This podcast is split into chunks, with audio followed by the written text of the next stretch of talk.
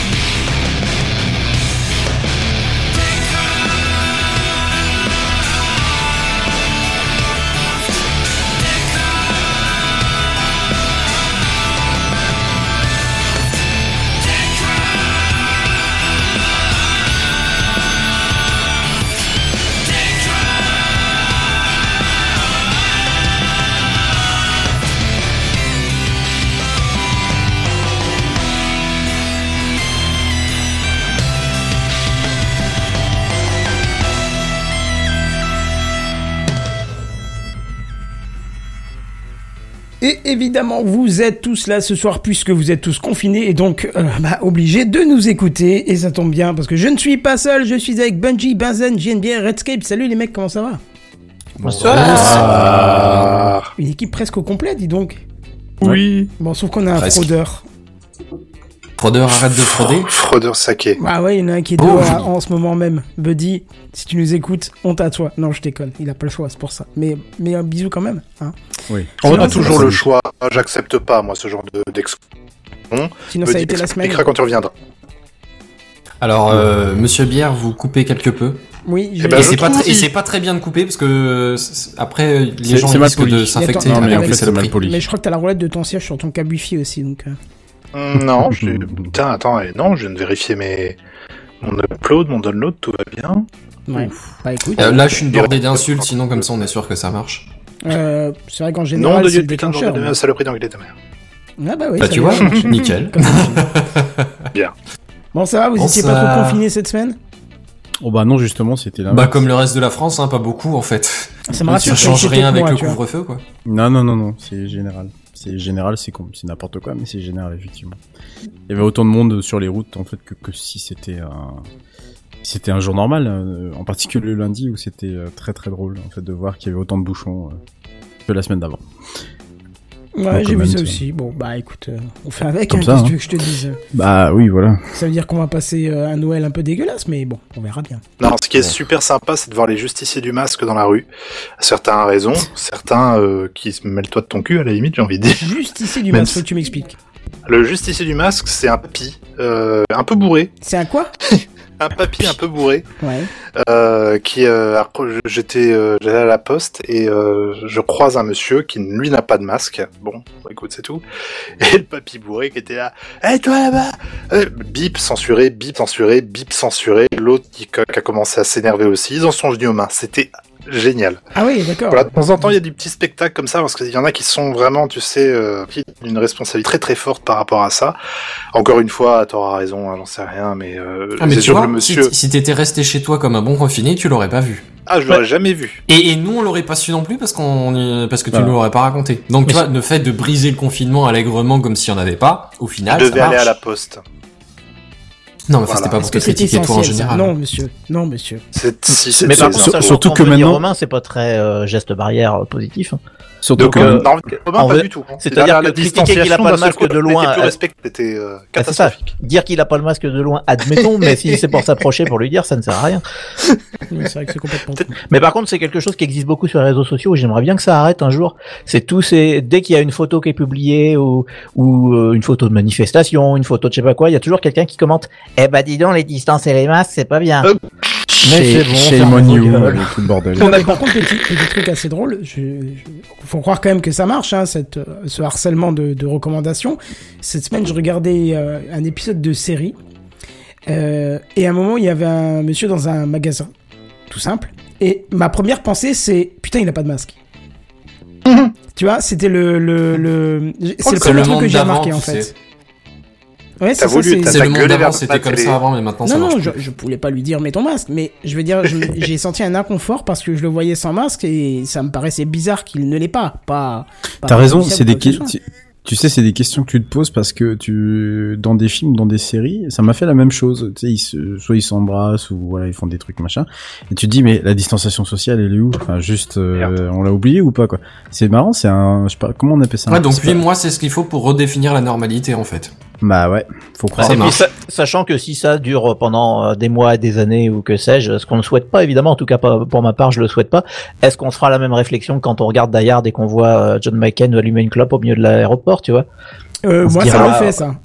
Ah, ouais, euh, Euh, Non mais c'est, tu vois, c'est des questions que qu'on peut se poser Quand- euh, si, quand- si ça venait à durer, ce qui est évidemment pas Quand on Tant voit, Tant qu'on parle de films, il y en a qui qui ont vraiment pas perdu de temps. Euh, Je note de Michael Bay, je pense que tout le monde connaît. Hein. Les Transformers, euh, Bad Boys et compagnie, là. Et il a produit un film qui s'appelle Songbird. Alors, dans une mise en abîme, un, po- un point- un- dans, une, mi- dans une mise en abîme un poil anxiogène, Songbird déroule son intrigue dans moins d'une poignée d'années alors qu'un virus Covid-23 frappe la planète. Oh merde. Ils n'ont pas perdu de temps. Covid-23, sérieux. Ah, Entre ça et le film de Danny Boone sur le confinement, je sais pas quel Mais choisir. mais non, mais c'est Euh, bah écoute, euh, abstiens-toi. Sans déconner, abstiens-toi, pour de hein, vrai Je pense que ça, Non, non, en tout cas, ça a été une rumeur pendant le confinement comme quoi il voulait faire un film. Je sais pas si ça aura lieu, mais je me Mais souviens si, que je la crois rumeur qu'il avait- est, je crois qu'il il est, il est tourné, il est prêt à être sorti. Ah ouais, ah, Sans je savais pas. déconner. Mais ouais. Je vais pas te cacher que depuis le, cette annonce-là, j'avais pas vraiment suivi l'actualité. Bienvenue Mais... chez les confinés. euh, mais je crois que c'était l'histoire d'un immeuble confiné Non, tu- où les voisins se Arrête-toi, euh, non de mais choses. Arrête-toi, bienvenue chez les cons tout court, ça ira. Oh, Oh. ça dénonce. Oui. Oh, Ça trash. J'enfonce des portes ouvertes. C'est Tu juste pas peur moi, des puissants J'ai quand même l'impression que si on sort euh, bientôt de ce- cette situation, j'aurais pas envie d'entendre parler ni de voir un film qui en parle, tu vois. Bah, Ah non, ouais, ça c'est sûr. Bah, c'est une anecdote que je une raconte de temps en commémoration temps. dans 40 ans, c'est pour Ouais, en voilà, parler aux ça. nouvelles générations. C'est de mon temps, quoi. Ouais, voilà. On pouvait pas éternuer. Et, et d'ailleurs, le film va, va sortir sur Netflix. Voilà. Oh, magnifique. Information. Mais effectivement, c'est une anecdote que je sors de temps en temps. J'ai vu euh, une fois au tout début où les masques étaient obligatoires vers le, vers- au milieu de l'été, quoi, par là. Et où il y avait une dame qui portait son masque dans le magasin, évidemment à la caisse devant moi, et qui a fait à la caissière, ah, dis donc, quand ça sera plus obligatoire, ça nous manquera. Et puis la, la caissière l'a regardé, elle a fait, ah non, je crois pas, non. Non. Mon dieu, ce que cette euh, société est foutue. Mais Ah, quel le portel, hein, j'en ai rien à faire, mais laissez-moi vivre. hein. Oui, oui, c'est ça, oui. C'est surtout que ce virus, ça redéfinit les codes de la société. C'est ça qui est le, c'est ça qui, qui est sans doute le Bienvenue dans Philocraft, votre podcast philosophie. Une musique classique là. C'est ça. Non, non, non, ah, c'est la police ça. nationale. ça. C'est ça. Ce soir, euh, Bernard-Henri Lévy, invité pour nous parler de ses actions contre le Covid à lui tout seul. Euh, écoutez, je ne vous laisserai pas rentrer dans ce profil démagogique que, n'est-ce pas que. Ouais, t'as des syllabes qui sautent en fait, c'est assez drôle. euh. Des fois, t'as Ah, des. c'est chiant. Genre avant, tu as énernué. É- Éernué. Éernué. Voilà, j'ai même pas réussi à le dire sans les hein. syllabes. Tu vois. Ouais, je sais pas pourquoi, c'est c'est un peu particulier. Non, mais ma connue m'a merdé. trop pendant ta news, mais bon. Oui, bah sinon, bah écoute, vous l'écouterez, vous remplirez, vous remplirez les trous et Vous ensuite. remplissez. on- Ouais, sinon à la limite, tu mets des syllabes en plus deux fois de temps en temps et avec un peu de bol, ça va. Je parle très lentement Ouais, ça en, peut être en- sympa aussi. en insistant sur les voyelles. Ouais. Bon, bref, on verra. Bon, en tout cas, ce que je vous propose, c'est qu'on passe directement aux news high tech parce que euh, bah, Benji nous a teasé avec sa, sa table pour barbecue Ikea et je t'avoue que ça, ça m'intrigue un peu quand même. C'est tellement drôle. ouais, oui. Donc c'est parti. C'est les news high-tech. C'est les news high-tech. C'est les news high-tech. C'est les news high-tech. T'as vu le dernier iPhone, il est tout noir. C'est les news high-tech. Qu'est-ce que c'est le high tech? C'est plus de mon temps tout ça. Benzen, Eh. Et c'est Bah une non. erreur parce qu'en fait c'est Eh ben non. Euh, non, c'est Benji, pardon. Ah, Ce fail. Oh là là. J'ai vu un euh, B de loin quoi. tout ça, tu vois. Ouais, on, ch- on changera plus tard. Mais euh, ouais, non, mais effectivement, j'ai hier j'ai tweeté une, une petite photo en disant que c'était ce dont j'allais parler euh, bah, aujourd'hui dans TechCraft et effectivement, ça a un petit peu un petit peu fait parler parce que c'est un objet bah, que vous voyez maintenant en photo sur le live et qui euh, qui est un petit peu original, mais bah, bah, vous allez tout de suite comprendre de quoi il s'agit que- pendant que je vais vous vous parler de ce de ce nouveau service qui arrive. Alors, on vous en a déjà parlé dans TechCraft hein, de nombreuses fois même. c'est Starlink. Le Starlink, euh, voilà, fois. voilà, c'est le, le fameux service d'accès à Internet hein, euh, par satellite de SpaceX. Hein vous, donc vous vous souvenez, hein, Elon Musk a promis d'entourer notre notre belle planète euh, d'une myriade de déchets volants dans le seul but de vous faire accéder à Internet. Voilà. Et euh, bah pour info, j'ai regardé un petit peu justement parce que je me demandais parce que il y a- on, parle toujours de chiffres de satellites assez incroyables. J'ai vérifié, le dernier lancement c'était en octobre, donc le mois dernier. Euh, ils en ont relancé une soixantaine de satellites et euh, il y en a actuellement déjà plus de 800 qui sont en orbite. Oh merde. Et, et ils vont pas s'arrêter là parce qu'en fait ils ont l'autorisation d'aller jusqu'à 12 000. Vous vous souvenez d'ailleurs, je te coupe, euh, Vas-y, vas-y. Benji, mais vous vous souvenez, messieurs, que j'en avais parlé, c'était début de l'année dernière de mémoire. Euh, c'était oui janvier. Tu parles 2000. très très lentement, très très bas, Redscape. Ah bon? Non, mais pourtant je suis bien devant mon micro. Euh, non, je vous disais que j'en avais parlé et on, est, on en était qu'à, je crois, 120. Je crois que ça a été les tout premier lancement, 120 ou quelque chose comme ça. Et c'était peut-être début de cette année, voire euh, fin de l'année dernière. Et donc là, C'est possible. Ouais, j'ai pas regardé les courbes, mais je pense qu'ils ont été euh, très très rapides, euh, très. bah, ils sont à 60 en moyenne, je crois, 60. Je- il me semble qu'ils montent jusqu'à 120 de mémoire, mais je suis pas Ouais, sûr. ouais, Euh, là ils ont dû enchaîner les lancements pendant un Ouais. temps. Alors peut-être qu'ils avaient des. J'imagine qu'en plus c'est l'été en Floride, t'as des t'as des Oui. des fenêtres un peu plus facilement qu'en plein milieu des. Surtout en ce moment avec les ouragans. Et puis, et puis, et puis c'est, et puis c'est discret. Ça se, ça se, ça ne se remarque pas, ça ne se médiatise pas beaucoup. Donc en Non. vrai, euh, ils font- ils font un peu ce qu'ils veulent, à part sur Twitter où tu vois, tu vois les photos des lancements, mais finalement, on en entend très peu parler. Oui, oui, complètement. Bon, vas-y, Donc, euh, Benji. Donc effectivement, voilà, il y a, il y a tout un tas de satellites en orbite. Je profite pour dire bonjour à Gwendoline qui est dans le chat, qui est ma sœur. Euh, si jamais- Et bienvenue. Et Bonjour voilà, qui- Gwendoline. Oh, Ah, je me suis senti seul là d'un coup. Je pensais qu'on allait être accueillant et sympa, tu sais, non, en fait. non. Bonjour Gwendoline Voilà, donc euh, pas? ce, ce magnifique comité d'accueil. Euh, donc ouais, actuellement il y en a 800 en orbite. Euh, ils ont l'autorisation d'aller jusqu'à 12 000. En fait, ils ont ils sont en train de négocier pour avoir une autorisation pour euh, 30 000 de plus, c'est-à-dire 42 Oh, 000. putain. Oui, oui, c'est Euh, leur but final, ouais. C'est Ah ouais, 42 ouais, 000. le- ils veulent, euh, ils veulent vraiment en foutre partout. Euh, donc, euh, donc c'est assez dingue. Euh, vous avez certainement euh, déjà observé, on en a parlé aussi dans TechCraft, c'est c'est passé il y, a, il y a quelques mois, ça passait au-dessus de la France. Euh, euh, c'est traîné de satellites dans le ciel. Hein, qu'on voit généralement, c'est à la tombée de la nuit, au lever du jour. Il faut que le soleil soit assez assez ras ou enfin juste derrière l'horizon. Et, euh, et souvent juste après un lancement, parce que le, les satellites sont encore bien proches les uns, les uns des autres. Hein, ils viennent d'être d'être euh, sortis de, de, de leur petite fusée. Ouais, t'as trois jours à peu près pour euh, voir le, le regroupement. Ouais, Après, c'est ça. devient attendu. Après, ça, après, ils sont plus épars, donc effectivement, on les voit moins.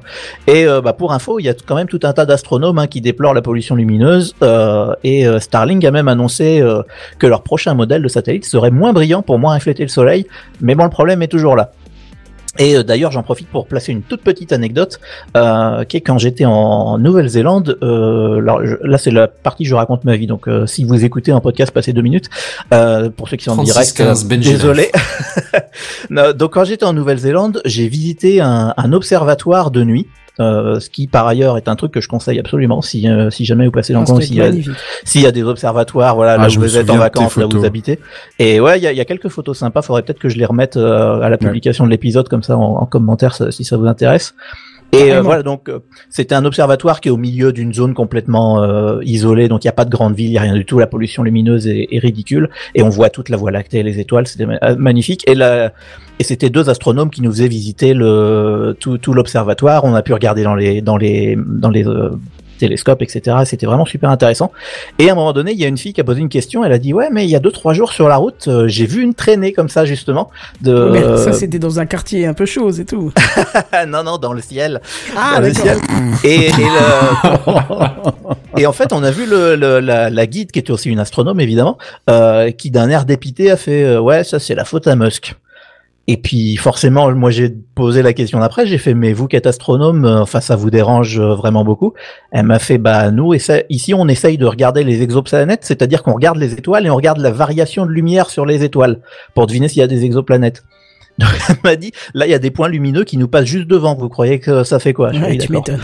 Donc euh, voilà, ça c'était pour la petite anecdote. Effectivement, les, les astronomes sont euh, un petit peu colères à, à ce niveau-là. Et, euh, et notamment, je vais en parler à la fin, il y a même de la concurrence qui commence à s'annoncer. Donc euh, de la merde dans le ciel, va y en avoir un paquet. Et, et ça leur fait un peu peur. Mais bref, Euh, je reviens au sujet. Donc, on parle du service Starlink.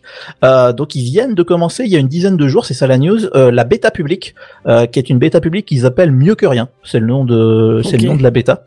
Puisque l'idée, c'est qu'en fait, vous êtes normalement au milieu de rien, on va dire, et euh, pour pour avoir internet par satellite, évidemment, si vous êtes en grande ville, ça sert à rien, vous avez la fibre. Mais euh, c'est plutôt pour les gens qui sont en campagne, qui sont isolés. Donc, c'est mieux que rien. Voilà. Donc, euh, l'idée, c'est, ça va pas être terrible, mais c'est mieux que rien. Ça me fait vraiment Euh, penser qu'il y a un mec dans le satellite qui balance des octets du satellite vers la Terre, tu sais, comme ça. Ouais, il y a un petit peu de ça, effectivement. Alors actuellement, donc la, la bêta publique, c'est disponible pour les Nord-Américains qui sont entre les, les 44 et 52 degrés de latitude. Euh, pour vous donner un repère, la frontière entre les États-Unis et le Canada euh, vers l'ouest, quand elle est bien droite, c'est le 49e parallèle.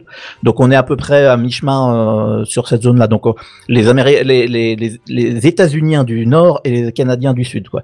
Donc on est dans, dans cette zone-là. Effectivement, c'est des zones assez rurales où il n'y a pas de grandes villes, il n'y a pas de donc donc c'est assez intéressant. Euh, il fallait s'inscrire dès le mois de juin pour participer à cette phase de test. Et euh, dans la presse, SpaceX a annoncé qu'il y a quand même eu 700 000 personnes qui auraient indiqué leur intérêt aux seuls États-Unis. Donc euh, visiblement, il y a de la demande qu'ils sont mal desservis, quoi. Pour le service. Bah, Bah, c'est ça. ceux qui sont en plein Ah bah, milieu du. Midwest, tu sais, où ils sont Oui, perdus voilà. au milieu de nulle part de fermes et de trucs ultra ultra ruraux. Ah, Bah, ça c'est ça ça, n'a rien à voir avec Internet, l'Europe. hein. hein. Faut- j'ai- Forcément, la côte est ou la côte ouest, c'est pas ça, mais au milieu des États-Unis, c'est ultra rural. Exactement. Et puis surtout, bah, dans ces parallèles-là, là, on parlait de la frontière canadienne. On est, on a tout, on a les deux Dakota, on a le Montana. En, en ce moment, en plus, on voit plein de cartes avec la carte des États-Unis. Donc, je suis certain que, vu l'actualité, vous voyez bien la carte des États-Unis. Oui, Oui. Et, et- et tous ces États-là, c'est des États hyper ruraux, à part quelques villes qui elles-mêmes sont certainement mal desservies parce qu'elles sont déjà loin de, de- des gros gros centres. Euh, effectivement, on, on est rapidement au milieu d'un ranch avec euh, avec euh, plus de vaches que d'habitants. Donc euh, et j'irai Wing évidemment pour tenir compagnie. également. Non, c'est pas drôle. Euh, donc voilà, donc donc euh, le, le le test a commencé donc il y a une dizaine de jours. Euh, les bêta testeurs, ils ont dû débourser 499 dollars pour le terminal. Donc, euh, donc 500 balles à sortir. Euh, en gros, ça se compose d'un trépied, d'un routeur Wi-Fi et d'une antenne, qui est ce qu'on voit sur la photo. C'est l'antenne du terminal euh, Starlink. Vous l'aviez certainement deviné depuis que je parle de Starlink. Euh, en fait, c'est une espèce de petite parabole et effectivement dessus, c'est- plate, hein. vu en fait vu qu'elle est fermée ouais sur le dessus, en gros l'assiette est en dessous. Ils ont fermé l'assiette euh, par un truc plat pour pas qu'il y ait de, de, de pour pas qu'il y ait de bêtises qui rentrent dedans. Il y a certainement la tête etc à l'intérieur, euh, mais c'est une antenne satellite tout bête. Euh, donc voilà, 500 balles à sortir pour le terminal en entier, et ensuite c'est 99 dollars par mois pour accéder au service. Donc c'est assez cher, mais pour info, c'est Ah oui, pas, ouais, c'est pas cher pour les si cher. Euh. Exactement. En fait, j'ai regardé la, la dépense moyenne pour un accès Internet aux États-Unis, c'est 60 dollars. Ah oui, donc Ouais, c'est oui, quand un tiers de Oui. plus. Donc euh, voilà, c'est pas non plus. C'est pas, c'est pas hyper pas choquant délirant. alors. euh, oui, voilà. C'est pas délirant, sachant que pour 60 dollars, quand t'es au milieu du Montana, effectivement, tu vas avoir un DSL à, à 3 mégas et ça galère. Alors que là, on va voir un peu, euh, c'est, euh, le- le- les, les données, c'est un peu meilleur quand même. Euh, donc dans un email qui a été envoyé aux bêta-testeurs euh, Starlink, ils ont indiqué que c'était un, début et qu'il fallait euh, attendre quelques variations, notamment au niveau du débit. Ils disaient que ça allait varier entre 50 et 150 mégabits par seconde. C'est pas mal. Donc c'est pas mal. On parle de downlink, de, de descente, Hmm. Euh, et une euh, latence qui sera entre 20 et 40 millisecondes. Ah ouais, là, c'est carrément, c'est, Et- ça n'a rien à voir par rapport au satellite. Ah ouais, quoi. là c'est assez, Putain, assez impressionnant. quoi. Et, et ça Ouais. va être encore plus impressionnant. Je vais en reparler un petit peu après euh, quand euh, quand le service sera terminé, ce sera encore mieux. Euh, donc sachant que tout ça, voilà, ça allait évoluer avec le temps puisqu'on est dans, le- dans une bêta test évidemment. Hmm. Euh, juste une petite digression économique. Euh, le service, on l'a dit, il est cher, mais c'est normal, c'est que le réseau par satellite, ça coûte une fortune. Euh, là, SpaceX, il parle de 10 milliards de dollars pour monter le réseau au total, avec tous les satellites, etc. Euh, mais après, faut aussi euh, dire qu'ils estiment que le service peut leur rapporter jusqu'à 30 milliards par an. Donc ils attendent de- des clients et 30 milliards par an, c'est 10 fois plus que ce que rapporte le business des fusées Ah oui. Pour SpaceX. Donc euh, Enfin, SpaceX, pour l'instant, le business des fusées est pas ultra efficace, quoi. Même s'ils ont maintenant le contrat pour euh, pour alimenter la, la- la- la- l'ISS, ça reste pas ultra efficace. oui, oui, plus. bien sûr. C'est un truc des- institutionnel, institutionnel. du coup. Institutionnel. C'est ça. Et puis ils en, enfin, il y a pas un décollage tous les deux jours. Donc euh, là, on, là, on parle de clients qui vont être réguliers. Euh, enfin, ils- une fois qu'ils ont leur leur masse de clients, il suffit de la conserver, quoi, entre guillemets. Mhm. Donc effectivement, c'est c'est un peu différent, mais ça veut quand même dire qu'économiquement, il y a quelque chose d'intéressant pour eux, pour eux derrière. hein. Effectivement, ouais. Enfin, évidemment, on sait bien qu'Elon Musk n'est pas une arme charitable qui donne Internet simplement aux gens pour leur, pour leur bon plaisir. Mais bon, euh, pour ce qui est du service, l'idée pour l'instant c'est de tester entre les US et le Canada. hein, C'est ce que j'ai dit, c'est cette année. Mais par contre, dès l'année prochaine, ils veulent étendre monde entier. Donc potentiellement, on, pourra avoir les premiers tests, voire des services commerciaux euh, dès l'année prochaine, dès 2021. Non, parce qu'ils ont des antennes terrestres pour relier à leur, constellation de satellites. Une fois que leurs satellites sont en dehors des États-Unis, ça ils, sont inutilisés, tu vois. Potentiellement, et ils ont des, enfin, pas des heures, parce que ça va beaucoup plus vite que ça, mais ils ont des dizaines de minutes pendant lesquelles ils servent à rien, quoi. Oui, tout à fait. Là, pour l'instant, ils se sont vraiment focalisés sur une zone et en fait, euh, ils font exprès que les satellites passent en permanence au-dessus de cette zone-là pour qu'elle soit bien dense. Ouais, ouais. Mais euh, une fois que qu'ils auront doublé, triplé, quadruplé leur nombre de satellites, évidemment, ça couvrira toute la tout, le- tout le globe et euh, là, ils pourront utiliser de façon beaucoup plus globale. Bon, après, j'imagine qu'il faut quand même quelques euh, stations terrestres pour bien faire le, le ouais, contact, tout à fait. quoi. Alors là, il, il va falloir avoir des stations terrestres qui, elles, vont faire le, le, lien parce qu'évidemment, Internet n'est pas dans le ciel, il est sur Terre. Euh, et, donc effectivement, il faudra monter et descendre des, gros tuyaux, mais ça, ça, ça se fera, ça se sur plusieurs points, j'imagine, euh, au niveau terrestre. Là, j'ai pas le détail de, des, des stations terrestres, ça pourrait être intéressant que je le fouille pour une prochaine fois, effectivement. Euh, donc du coup, comme le service est lancé depuis quelques jours, on a déjà quelques retours. Et ça, c'est intéressant. C'est de ça que j'avais envie de vous parler aussi.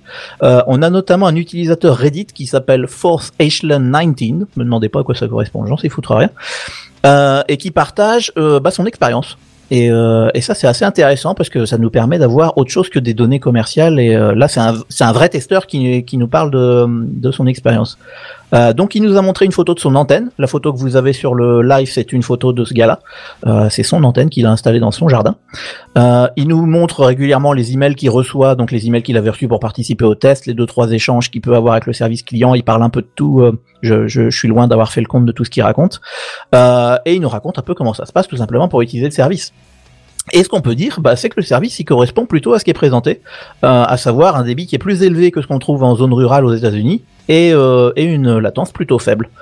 Euh, et il a notamment publié une capture d'écran d'un test de connexion euh, sur speed, euh, speedtest.net, pardon, euh, qui était une des premières captures d'écran qu'il a mis. Euh, il avait une descente qui était à 134 mégabits par seconde, une montée à 14,8. euh, donc pas loin de 15 mégas pour Doplink, c'est pas mal du tout, et une latence de 34 millisecondes. Donc, euh, donc va, on est à peu près, va. ouais, exactement. On est, on est dans ce qui était présenté et, euh, et très honnêtement, euh, il y a pas mal de gens qui en campagne, euh, peut-être parmi nos auditeurs, euh, Même dans les petites villes, hein, honnêtement. Exactement, ou dans les petites villes, seraient contents d'avoir ça. Euh, il nous dit également qu'il a diffusé de la vidéo en direct en 4K sur YouTube euh, avec une mise en tampon très faible. Euh, donc, Avec euh, euh, 14 mégabits de- d'envoi ouais, alors bon, il a dû, il a dû compresser un petit peu, mais euh, en tout cas, il a envoyé de la 4K. Donc euh, le mec, on lui dit tester, Oui, c'est hein. possible puisque le, le Full HD c'est 8 mégabits conseillés Ouais, euh, pour ça. une qualité optimale. Donc ouais, tu pour 4K, Ouais, c'est le- 25. C'est 20 entre 20 et 25. Voilà, après il a dû, il a dû utiliser des paramètres adaptés évidemment, mais enfin il a, il a fait le test en tout cas, il disait que ça marchait et notamment qu'il y avait euh, le- le- la mise en tampon était faible, donc ça veut dire qu'il y avait vraiment une latence assez assez faible, ça c'est intéressant. Euh, par contre, il nous indique qu'il y a pas mal de coupures et d'interruptions. Euh, alors il pense évidemment que c'est par rapport à la position des satellites, etc. Et il nous parle notamment de 10 à 15 secondes toutes les quelques minutes. Ah, Donc on, on est quand même sur des interruptions assez longues. si t'es en dans une discussion, euh, bah, comme nous, on est entre nous là en, sur Techcraft ou en FaceTime Oui, si tu ou je ne sais quoi. un- une vidéo c'est en bloquant. streaming, quoi. Voilà, après une vidéo en streaming éventuellement avec la bufferisation, on peut, euh, ça pourrait passer, mais on est limite. Enfin voilà, il y a, il y a quand même des coupures. Donc tout euh, ce qui voilà, est live c'est mort quoi du coup. Oui, voilà, complètement. Et tu vas pas faire du Twitch, tu vas pas faire du, Ça fait des un appels peu- Skype. ou- Ça, ça fait un peu comme la 4G. Hein. La 4G aussi a ses variations de latence qui sont assez, euh, assez, euh, assez monumentales par Ah, moment. Pas vraiment ce souci hein, dans... là où je suis. Euh, ah ouais? Pourquoi t'as été en 4G également? Là, là ce soir, tu veux dire? Ouais. Non, non, non. Oui, bah, oui, habituellement, euh, quand je, je, je- j'utilise la 4G, j'ai pas ce genre de souci. hein. Ah non non, moi je te par- moi je- j'ai internet à la maison que par la 4G. Je n'ai D'accord. Pas autre chose. Donc Ouais, j'ai vraiment hein, l'expérience. Ouais, ça tient plutôt bien, mais euh, on sent que par par moment, tu sais, t'as un, t'as un pic où euh, la latence est très très très. euh, enfin, tu sens qu'il y a beaucoup de latence. Oui, oui, d'accord. Et t'as du mal à récupérer le truc et ça correspond à peu près à ce que à ce que dit Benji, c'est-à-dire qu'on a des montées comme ça et puis des descentes et c'est jamais très constant en fait. Et, euh, Ouais, Ouais, effectivement, bah, forcément, c'est- du sans fil, hein, voilà, c'est hein. ça exactement. Tu dépends un petit peu, voilà, des conditions, etc. Ouais, il y a pas mal de atmosphérique, choses. Effectivement. Ouais. Et euh, bah effectivement, le, tu parles de latence, c'est intéressant parce que le, le gars en question sur Reddit, donc il nous dit qu'il a joué à différents jeux vidéo en ligne, etc. Il avait une latence moyenne qui était autour de 43 millisecondes, mais effectivement c'était pas stable. Ça pouvait monter pendant un temps à 70 millisecondes, après ça redescendait à 35. Et effectivement, ça faisait un petit peu le yo-yo. euh, c'est c'est ce qu'il nous dit sur euh, sur Reddit. Ouais, donc si Donc, tu euh, tentes des trucs de compétition ou quoi, c'est un peu juste quand même, quoi. Voilà, exactement. Donc il nous a dit, voilà, à part les histoires de coupure, euh, la latence qui fait le yo-yo, ça reste jouable. Il hein, y a pas de, c'est pas ridicule du tout. Oui, mais c'est voilà, pas un sport on jeu de loin d'être compétition, mais un truc plus euh, stratégique, plus, euh, enfin moins dans l'instantané, plus dans euh, l'échange, tu vois, ça passe. Ouais, tout à fait. Donc, euh, donc voilà, ça c'était un peu l'expérience de ce gars-là sur Reddit. Je trouve que c'était intéressant de la partager. Et euh, il y a euh, quelqu'un qui lui a répondu sur Twitter. Bah, c'est simplement Elon Musk. Euh, il a chopé euh, le, flux Reddit de ce gars-là. Il lui a répondu. Euh, il lui a dit que les services allaient s'améliorer considérablement bientôt. Voilà. Bon, vous prenez ce que vous voulez avec bientôt. Et sachant que dans l'invitation aux bêta-testeurs, Starlink annonçait que d'ici l'été 2021, donc l'été prochain, la latence devrait stabiliser entre 16 et 19 millisecondes. Donc là, Ah on oui, est vachement bien, bas ouais. et, et surtout, on a une fourchette vachement petite. Et ça, c'est intéressant. Parce qu'avoir une basse latence, euh, c'est bien, mais il faut qu'elle soit stable aussi. Donc, euh, donc là, effectivement, on- entre 16 et 19, c'est assez bon. Mais évidemment, ce sera après avoir amélioré les logiciels et lancé tout plein de nouveaux satellites dans le ciel, jusqu'à ce qu'on voit plus les étoiles. Euh, donc voilà, c'était le premier aperçu bah, du service Starlink. Euh, faut aussi noter euh, que je- j'en ai parlé un tout petit peu en introduction que c'est le premier service de ce type à tester son réseau, euh, mais la concurrence est déjà là. Euh, on peut par exemple citer, il y a le projet OneWeb euh, par la société euh, O3B, c'est Network, c'est The Other 3 Billion. Je sais pas si vous vous souvenez, on en avait parlé déjà, je crois, dans Ouais, Techcraft. ouais, tout à fait. Le- les a- autres coulé, 3 non milliards. Ils ont, cou- ils ont coulé, non? Alors non, ils, ils ont pas coulé, mais ils ont été rachetés complètement par SES, euh, qui est la société de satellites luxembourgeoise euh, qui est basée au téléport de Betzdorf. Je fais un petit clin d'œil vers JNBR qui, je crois, connaît l'endroit. C'est pas très loin. Euh, Absolument. Voilà, donc euh, en fait maintenant ils appartiennent à SES, quoi, en gros, tout simplement. D'accord. Donc ils auraient été sauv- sauvés in extremis parce que c'était au bord de la catastrophe. J'imagine, ouais, parce qu'à un moment donné il y avait Google qui était dedans et je crois Eh qu'ils oui. sont partis. Et, euh, et je crois que SES a en gros racheté les trucs. Donc euh, voilà. Euh, sachant que le projet en question OneWeb, c'est un projet qui prévoit 650 satellites d'ici 2022, donc moins que ce que fait euh, Starlink aujourd'hui. Euh, mais pour l'instant, rien n'est parti. hein. Donc euh, ce, ce n'est qu'un Ouais. projet. Mais également, il y a un deuxième candidat à la, à la concurrence, c'est Jeff Bezos, monsieur Amazon, Mais bien sûr. Qui a créé en 2019 Kuiper Systems. Donc évidemment, un Kuiper, la ceinture de Kuiper, vous avez vu le, le petit jeu de mots, clin d'œil, clin d'œil. Même tu sais. Oui. Voilà, euh, donc qui est une filiale d'Amazon évidemment, hein, on, on met tous nos œufs dans le même panier, y a pas de raison, euh, pour lancer un réseau de plus de 3000 satellites. Donc euh, lui, il a quand même une, une ambition un peu intéressante. Et il y a un truc qui m'a fait beaucoup rire sur la page euh, Wikipédia de Kuiper System, c'est que euh, son président, c'est un ancien vice-président qui a été viré de Starlink. Oh merde. Donc, oui, euh, de- comme quoi, hein, là, on, Il s'est fait virer ou il, il s'est barré lui-même Alors l'histoire ne le dit pas exactement, mais enfin on peut imaginer euh, ce qu'on veut selon que selon lequel on préfère entre Jeff et Elon évidemment. Mais en tout cas on va chercher les talents là où ils sont quoi, c'est ça l'idée. Donc voilà, il y a plein de concurrents, mais n'empêche que Starlink, bah lui il est fonctionnel et euh, en ce moment il est en test, mais il continue de s'améliorer chaque jour. Donc voilà, c'était euh, ma petite news sur l'internet qui vient des étoiles. Eh ben, c'était parfait, dis donc. Ça nous donne envie, en fait, en espérant que ça viendra vite. Voilà, donc encore une fois, euh, pour, Oula, pour je pour nos auditeurs j'ai un qui gros sont gros problème de son qui vient de subitement popper sur mon PC. J'adore. C'est, euh, je vous entends Oh tout en électrique, comme si. euh, Rends-toi. Ah mon dieu, si vous, a- si, si ce truc était sur. Voilà. Et là, je peux. Et continuer. Ah, le retour. Euh, merde. On va féliciter Windows 10 et son service audio qui plante, hein, puisque ça Ah oui, arrive encore après euh, combien de temps il est sorti depuis. Oula, si ce 20 n'est ans. plus, hein. Voilà. 20 ans, oui, plus, ouais. Je trouve ça encore désastreux, mais bon, voilà. Le service avait c'est comme planté, ça. donc je, je suis désolé. Donc, Non, je mais y a disais, pas de souci. ça nous donne envie de voir un peu comment ça va se développer et voir après les 12 000 satellites euh, dans le ciel euh, ce que ça va donner quoi. Ouais, exactement. Donc encore une fois, hein, pour nos auditeurs euh, qui habitent en zone urbaine, c'est évidemment pas pour vous. hein. Si vous avez de, de de la fibre, si vous avez du câble ou ne serait-ce que de la DSL de bonne qualité, c'est évidemment pas pour vous. Là, on vise vraiment des zones rurales, voire très rurales, voire reculées. Parce que effectivement, euh, tu sois au milieu du désert ou, euh, ou simplement dans la Creuse, le, le- la couverture est la même. euh, T'as t'as le même ciel au-dessus de la tête. Ouais ouais, c'est ça qui est bien. Donc euh, ça, ça peut être vraiment intéressant et, et je pense que il pourra y avoir de, de belles choses euh, à faire avec ça et ça pourra aider euh, bien des endroits isolés, Effectivement. notamment les gens qui sont loin des côtes parce que comme on le sait, l'internet, ça tient surtout grâce aux câbles sous-marins et donc dès que vous êtes loin des côtes, euh, bah, les câbles ils sont loin et c'est compliqué. Donc euh, donc voilà, je trouve que c'est intéressant. On va voir euh, jusqu'où ça va. Très bien, bah d'habitude on laisse toujours celui qui termine faire la transition, mais Bah écoute, euh, je, laissais un tout petit blanc, excuse-moi, je, je savais pas si quelqu'un voulait euh, voulait intervenir, mais bah, on va continuer à parler réseau. Là, on était dans, le, dans les réseaux satellites. Je pense qu'on va parler de 5G avec notre ami Redscape.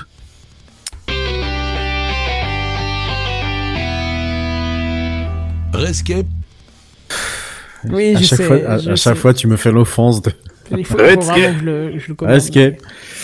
euh, en effet. Oui. Euh, après, donc du coup, Starlink, on va parler un peu de, de, de, de 5G. Ça, ça me chatouille. Depuis le temps que ça me chatouillait de vous en parler. Bah là, on va en parler. Et d'ailleurs, j'ai ma fille qui fait l'émission en live avec moi, donc vous m'excusez pour ces, euh, ces, ces bruits impromptus que vous place dans le entendez frigo, derrière t'avais moi. trop de bière? Non, il n'y a plus de place dans le frigo déjà, euh, ni dans le congélo. Donc D'accord. euh, voilà, c'est dommage et malheureusement ce soir elle a décidé de ne pas vouloir dormir. Voilà, fin de la, la parenthèse, donc je suis désolé si jamais elle fait l'idiote comme c'est le cas en ce moment. Et moi je vais vous demander de, euh, je vais vous demander de euh, retenir la date du 18 novembre 2001 parce que ça pourrait bien être la dernière de votre foutue existence. Bon, d'accord. On va se calmer. Hein. Je me suis, je me suis un peu entendu dire qu'il existait quelques théories du complot bien fumeuses au sujet de ce que je vais vous narrer ce soir. Rien de plus. Je vais pas vous mentir en vous disant que la France est un peu légèrement en retard au sujet de la 5G, hein, contrairement d'ailleurs à la Suisse, hein, représentée par notre ami Be- Benji, qui nous avait fait savoir il y a quelques numéros de ça que son pays était déjà couvert par le responsable du Covid- euh, par la 5G. Alors il faut noter d'ailleurs qu'il n'y a pas que la Suisse, hein, parce que l'Allemagne, le Royaume-Uni, l'Italie et l'Espagne sont déjà bien en avance dans le déploiement. Nous, on n'a pas du tout commencé. Ah, voilà, c'est l'état actuel des choses. On en était même resté encore plus en arrière, puisqu'on était resté au bloc de fréquence qui était euh, mis aux enchères. Je crois que c'est Benzen qui en avait parlé la dernière fois, au prix de 2,786 milliards d'euros, tout de même. Pour rappel, euh, les enchères concernaient donc une des premières bandes de fréquences utilisées par la 5G, la 3,5 GHz, hein, parce que vous savez, vous avez plusieurs bandes de fréquences, mais là c'était le, le premier bloc qui était mis aux enchères. Alors Orange a été le plus gourmand du coup des opérateurs mobiles, 4 blocs de 10 MHz tout de même, ce qui lui permettra d'avoir du coup bah, davantage de capacité et des débits plus importants que ses concurrents, cela va de soi. Alors dans le détail, nous avons SFR qui a récupéré euh, 80 MHz pour 728 millions d'euros. Donc ce sont des bandes hein, de fréquences qui vont de qui, sont aux alentours donc de, de 3,5 gigas, hein, d'accord? Donc là on est entre 3490 et 3570 MHz. Parce que du coup je, je préfère faire la transition pour faire un peu plus de détails. Bouygues Telecom a, a, a récupéré 70 MHz pour 602 millions. Free Mobile Alors là, la vraie nouvelle, c'est Bouygues Telecom avait 602 millions encore sur son compte en banque. Oui, tout à fait. Bah, tu sais que Bouygues Telecom a encore beaucoup d'argent, mais oui, oui, effectivement. Oui, c'est vrai. oh, c'est facile de tirer, effectivement. Oui. tu sais, ils ont vendu beaucoup de pubs sur TF1. Je pense que ça a dû, ça a dû aider. Euh, le temps de cerveau disponible. Euh, Free Mobile a récupéré 70 MHz pour 605 millions d'euros, donc à peine, à peine, à peine plus que Bouygues Telecom. hein. Et Orange, du coup, a récupéré l'énorme mainmise avec 90 MHz pour 854 millions d'euros, donc le plus cher des quatre opérateurs. Euh, donc bon, autant vous dire que du coup, euh, tout le monde a, pris euh, ce qu'il pouvait prendre. hein. On, note même que Free, quand on observe les chiffres, je vous ai pas donné tous les chiffres, mais on est quand même sur du 3640, 3710, donc on est en fin de bande. Donc qui dit fin de bande dit que a priori on peut avoir des interférences et même avoir des gênes au niveau de la qualité de réseau. Donc voilà pourquoi Free a choisi plus cette bande euh, plutôt qu'une autre. J'en sais rien du tout. Mais en tout cas, une, fréquence plus élevée, ça permet pas un meilleur débit? Ça permet un meilleur débit, mais si tu veux, si t'es à la fin de ta bande de fréquence, Tu peux Oui, non, non, je, je- euh, je comprends bien les, les impacts négatifs, mais je veux dire, peut-être qu'ils ont choisi ça parce que ça permettait potentiellement un débit légèrement meilleur. Alors soit un débit, pas forcément un débit, mais plus un, ce que tu peux combiner les, euh, les différents blocs, mais plus un- une meilleure pénétration par exemple dans les bâtiments. C'est le cas notamment Ah, ouais. de ceux qui ont un 2600 MHz pour la 4G, au contra à contrario de ceux qui sont en 1900 MHz qui euh, pénètrent mieux dans les bâtiments. euh, notamment les bâtiments qui sont un peu plus euh, un peu plus anciens que du coup les euh, que du coup les, les ceux qui ont des bandes de fréquences beaucoup plus basses. Euh, du coup, l'Arcep, a- donc une fois que la, la vente a été, a été faite, donc du coup, l'Arcep a donné son feu vert et euh, la fin des expérimentations, c'est le euh, 17 novembre et donc le lendemain, tu as potentiellement le droit d'exploiter la 5G pleinement. Euh, bon, alors bien sûr, on tournerait en fait plus aux, aux alentours du 20 au 30 novembre parce que bah la France, parce que bah l'administration, et puis merde. Enfin, vous connaissez un peu le truc. Vous en doutez, hein, légèrement. Les procédures liées aux autorisations techniques à déposer auprès de l'ANF, de, de, de l'ANFR, hein, puisque c'est l'Agence nationale des fréquences euh, qui, qui, euh, qui, qui gère ça. Et puis il y a aussi des demandes d'informations aux mairies, hein, puisqu'il faut, ils sont un peu concernés aussi, puisqu'on implante un peu les antennes sur leur, euh, sur, euh, sur leur, euh, leur commune. Et puis bien sûr, il faut le faire pour chaque antenne 5G, sinon vous en doutez bien, c'est pas très drôle. C'est pas, c'est la même démarche. chaque antenne 5G, 4G, Tout à il faut faire la demande à la mairie? Que ça soit 4G, 5G, n'importe quoi, dès que tu veux poser une antenne, tu demandes, tu déposes ton Ah dossier à la. NFR et à la mairie. D'ailleurs, je Sachant que c'est un dossier où 80% des pages sont les mêmes que le dossier d'avant. euh, bien sûr, évidemment, puisque sinon, euh, on est en France, l'administration. J'aimerais tellement drôle. être le gars qui fait ça. Ah, quel enfer. Alors c'est pour ça que euh, c'est pour ça que parfois entre alors je vous invite d'ailleurs à aller sur le site de la NFR parce que c'est très bien indiqué. Euh, vous pouvez aller voir, il y a pas euh, vous de, de si jamais vous, vous êtes étonné de voir une antenne par exemple à côté de chez vous, tiens, c'est bizarre cette antenne là, j'ai jamais vu et vous cliquez dessus et hop, en cours d'autorisation. Ouais, donc ça veut dire que entre le moment où elle est posée cette antenne, et le moment où elle a le droit d'autorisation, il peut se passer jusqu'à 3 ans. C'est juste voilà, c'est Ah ouais. juste énorme. Ça va, ils sont Oui, pressés, quoi. euh, il y a une antenne qui est à 7 km de chez moi en direction du direction sud qui doit qui est pour Free et Bouygues Telecom, elle est inactive depuis 2017, hein, l'autorisation est de 2017. Donc euh, on est en 2020, ça vous laisse le temps de d'aller boire un café, de manger un petit sandwich et puis de revenir. Donc euh, ça peut être extrêmement long. Euh, donc voilà. Donc en gros, la 5G, si vous l'avez sur votre téléphone d'ici juin prochain, c'est que vous habitez une grande ville et n'est pas moyen autrement. hein, parce que clairement, ça sera encore une fois, je suis désolé de faire le, le- le conflit ville-campagne, mais ça sera encore une fois une technologie de grande ville et certainement pas une technologie de la campagne, comme toutes les technologies d'ailleurs. Alors, du coup, certains opérateurs sont quand même euh, arrivés avec leurs offres, hein, notamment Orange et Bouygues Télécom. Ah tiens, bah, il faut, faut bien rembourser les 602 millions, sinon ça serait pas Ah très oui. Drôle. comprend, ouais. Donc ils ont déjà lancé des offres dédiées et prêtes à l'emploi quand le réseau sera activé. Ah, monsieur, Euh, vous voulez la 5G Bon, on va rajouter un petit zéro sur la facture. Ah, Allez. exactement. Puisqu'ils devront euh, du coup déployer un réseau qui est bah, de- littéralement inexistant. Alors d'ailleurs, on parle de déploiement, de déploiement depuis tout à l'heure. hein. le plan établi est le suivant 3, 3000 pardon, nouveaux pylônes d'ici 2022, 8000 en 2024 pour arriver à 10 500 en 2025. Voilà. Donc des déploiements qui devront également être mis en œuvre spécifiquement dans les campagnes de notre cher pays, hein, bien entendu, tandis que tous les sites mobiles devront fournir un, service type 5G, donc comprenez en fait de la 5G dégradée, hein, tout simplement, à partir de 2030. Donc d'ici là, on aura au moins la fibre de... Ah bah non, pardon, j'ai j'ai rien dit. Non, mais en fait, euh, la campagne, on sera toujours en 4G. et, Ouais, euh, ça rappelle un peu le. Ah, vous avez pas la 4G Bon, on va vous mettre 3G plus. Ouais. Ça vous va plus? Allez. Ah tiens d'ailleurs à ce propos, je sais plus, je crois que c'est toi Kenton qui disait ça le- il y a deux semaines de ça, où euh, tu trouvais que la 3G c'était lent. Je te confirme, oui, oui. je te confirme l'info suivante, qui effectivement, euh, ils dégradent, les, les services sont volontairement dégradés Bah, je peux te euh, depuis le- qu'ils ont. Je, je peux te le reconfirmer moi aussi aujourd'hui, puisque. euh, puisque. Pardon, je voulais juste désactiver le son de mon truc. J'ai oublié quelques trucs à désactiver ce soir, je suis désolé. hein, voilà, ça arrive. Non, mais on avait fait une tellement bonne intro, on était à l'heure et tout, forcément, fallait qu'il y ait des trucs qui merdent. Non, parce que j'étais aujourd'hui dans une, euh, dans, euh, sur un site de mon boulot, et il se trouve que depuis quelques jours et jusqu'au, alors, depuis quelques jours et jusqu'au 8 novembre, on est le, quoi, le 4, 5, 5, Au 5. On est le 5. l'antenne euh, orange euh, ne fonctionne pas. D'accord? Donc déjà, c'est- c'est- je- de- depuis quelques jours jusqu'au 8, je trouve ça un petit peu euh, beaucoup, hein, qu'on te Mm. dise que ça marche pas. Et donc, euh, tu as de la, de la vieille 3G euh, qui est là. Euh, sauf que la 3G est affichée, même pleine balle ou autre chose, et il n'y a strictement euh, quasi aucune échange entre toi et l'antenne. Alors, est-ce qu'il t'affiche 3G pleine balle pour dire oh, on est là, on est là? Et puis au final, bah, fait, elle est très très loin l'antenne. Ou alors le service s'affiche et euh, c'est extrêmement dégradé juste pour, bah, pour faire pour pas proposer un service quoi c'est tout je sais pas parce que là euh, Ouais. Bah, effectivement, sur le chat, il y a Martin qui nous dit que la 3G c'est du cuivre alors que la 4G c'est de la fibre. Mais c'est vrai quand même que la 3G c'est dégradé quoi. En- la- Quand aujourd'hui on tombe sur la 3G, on est à peine capable de charger un email où il y a que du ah, texte. moi je pouvais rien charger alors Que alors qu'il y a 10 ans quand on avait de la 3G, C'est on pas tout le temps, c'est pas tout le temps le cas pour la 4G. Je suis pas d'accord. Peut-être pas parce partout que- effectivement, mais Non, parce que il peut y avoir du faisceau, du, du faisceau hertzien également. hein. Et faisceau hertzien, euh, il est tout aussi rapide que la fibre. hein. Moi, je sais qu'ici, euh, c'est pas de la fibre, hein, c'est du faisceau hertzien hein, entre les entre les antennes. Donc je, je suis pas tout à fait tout à fait sûr que ça soit la technologie partout qui euh, qui emmène. euh, Ouais, mais en tout cas, c'est vrai qu'on sent que les, les réseaux qui aujourd'hui entre guillemets sont vieux ont été dégradés. Bon, on comprend aussi qu'ils ont laissé la place et les fréquences pour les nouveaux réseaux, hein, c'est normal. Oui, bien sûr. Mais, mais c'est vrai que dans Ouais. des endroits où on a que les vieux réseaux, ils sont très très très lents quoi.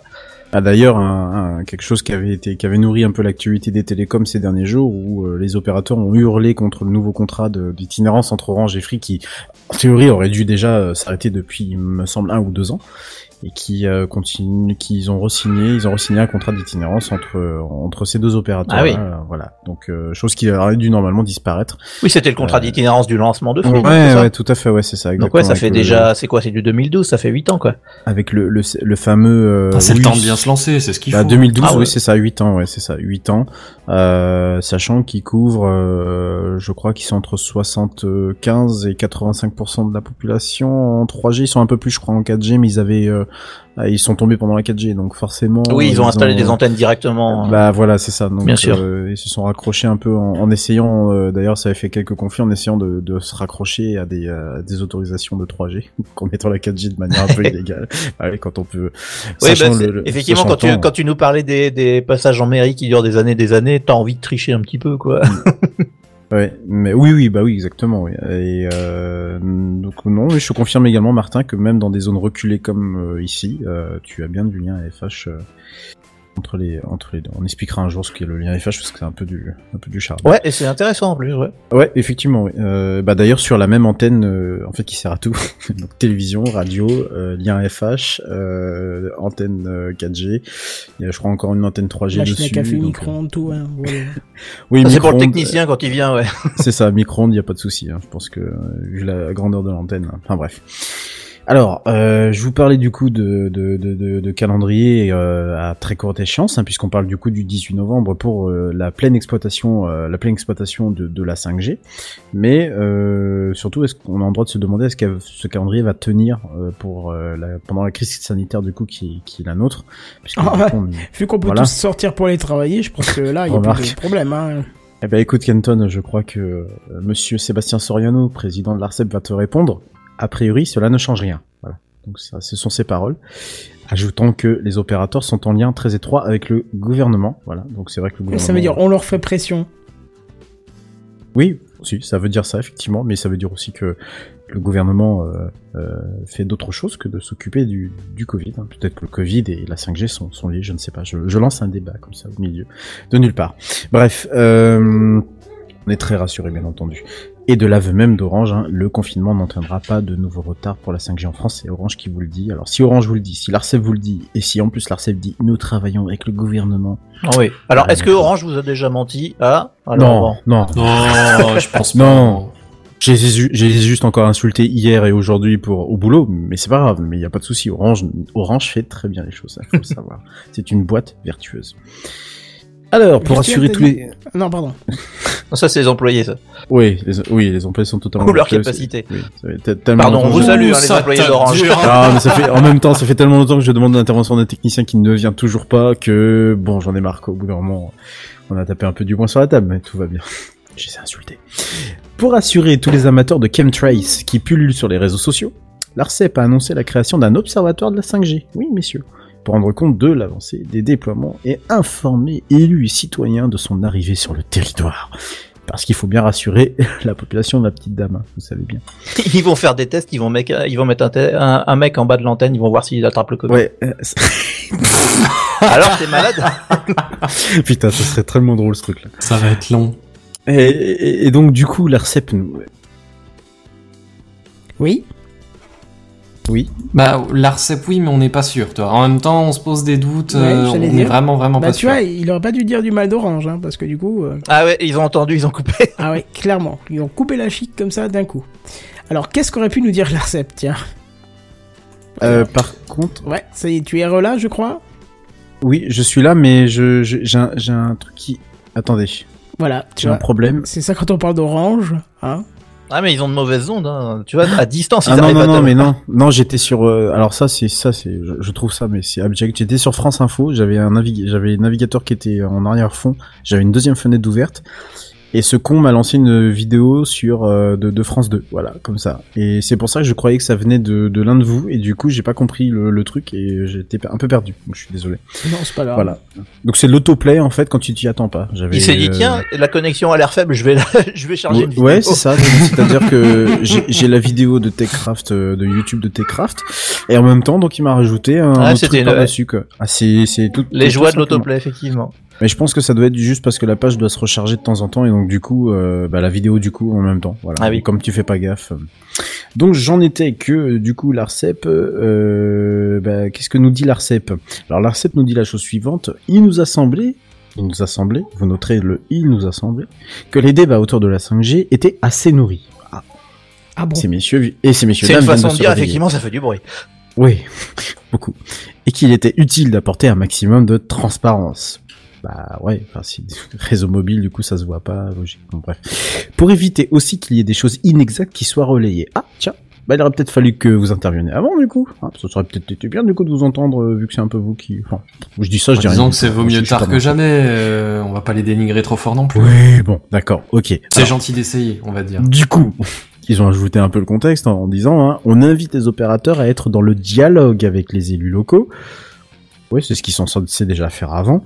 Et s'il y a des concertations organisées par des municipalités, à s'y inscrire. D'accord.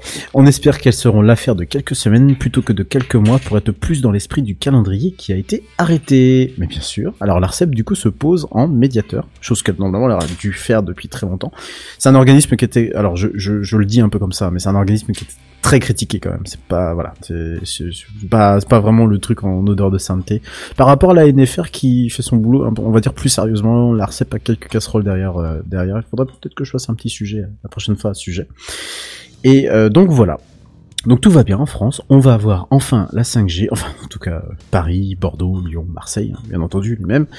Et puis, euh, et puis bah, chacun va rester son petit sa petite antenne. Et puis bah, pendant ce temps-là, on aura la 4G. Et comme tu disais Kenton la dernière fois, la 4G ça marche bien. Moi j'ai pas besoin de plus. Je suis tout à fait d'accord avec ça. J'ai pas besoin de plus non plus. Là la 5G nous permettrait d'avoir une, une, une- en tout cas les professionnels, une meilleure différenciation d'après ce que j'ai compris, une meilleure différenciation dans les dans les dans le, dans le dans les réseaux et dans les débits. Pourquoi pas Si ça se vaut professionnellement, je veux bien. Après, perso de manière personnelle, la 4G que j'ai aujourd'hui, elle me permet de faire euh, en réalité tout ce que je fais avec une ADSL classique. Donc, J'ai envie de dire, euh, je j'y perds pas vraiment. Au, Ouais, au monsieur et madame Michu vont pas forcément avoir grand chose à y gagner, je suis assez d'accord avec toi. Ouais, c'est ça. C'est c'est-à-dire que je, je euh, quand tu veux consulter ne serait-ce qu'une une page euh, une page internet classique ou juste aller sur un site de l'administration ou faire des papiers ou euh, bah tu te rends compte que ta page tu l'as immédiatement, ça charge bien. Euh, bon évidemment on a le poids des pages qui ont été multipliés par euh, 25 si ce n'est plus au fur et à mesure des années.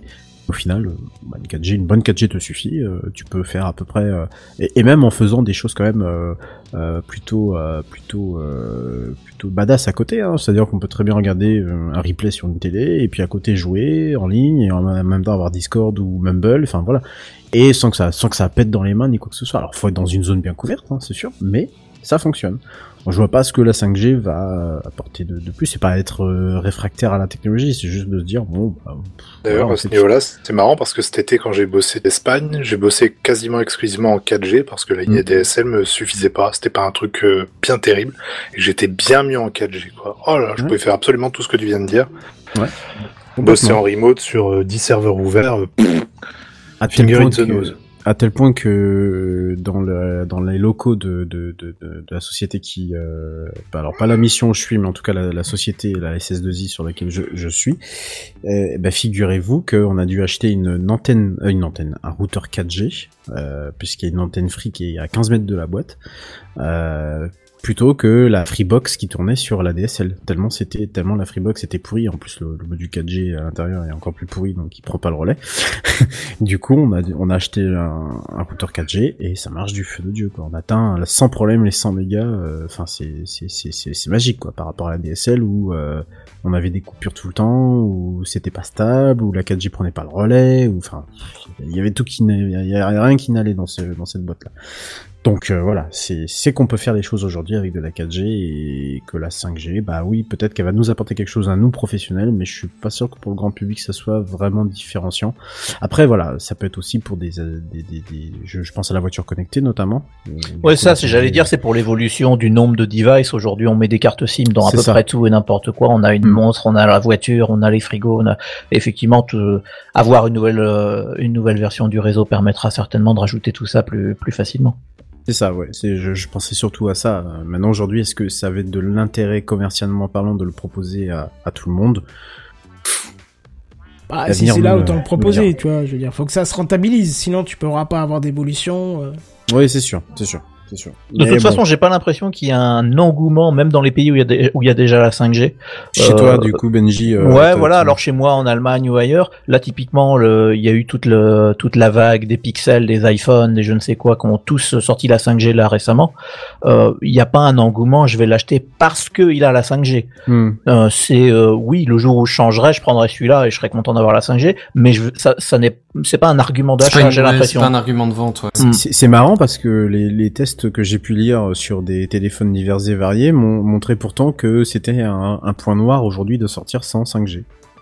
Oui, alors Oui, c'est- ah, sortir aujourd'hui, mais si tu l'as pas, empêche t'as- pas. t'es le petit, t'es le vilain canard. C'est parce ça. que parce que t'es hors euh, t'es hors norme la, la norme c'est de l'avoir mais après pour pour autant je vais pas enfin quelqu'un qui a un téléphone qu'il a acheté l'an dernier ou je ne sais quoi va pas faire le changement pour la 5G si tu veux Pour moi, c'est pas incompatible. Effectivement, c'est quitte à changer, tu veux pas direct commencer avec un temps de retard, mais euh, mais en soi, euh, pff, ouais, tu, tu peux faire sans quoi.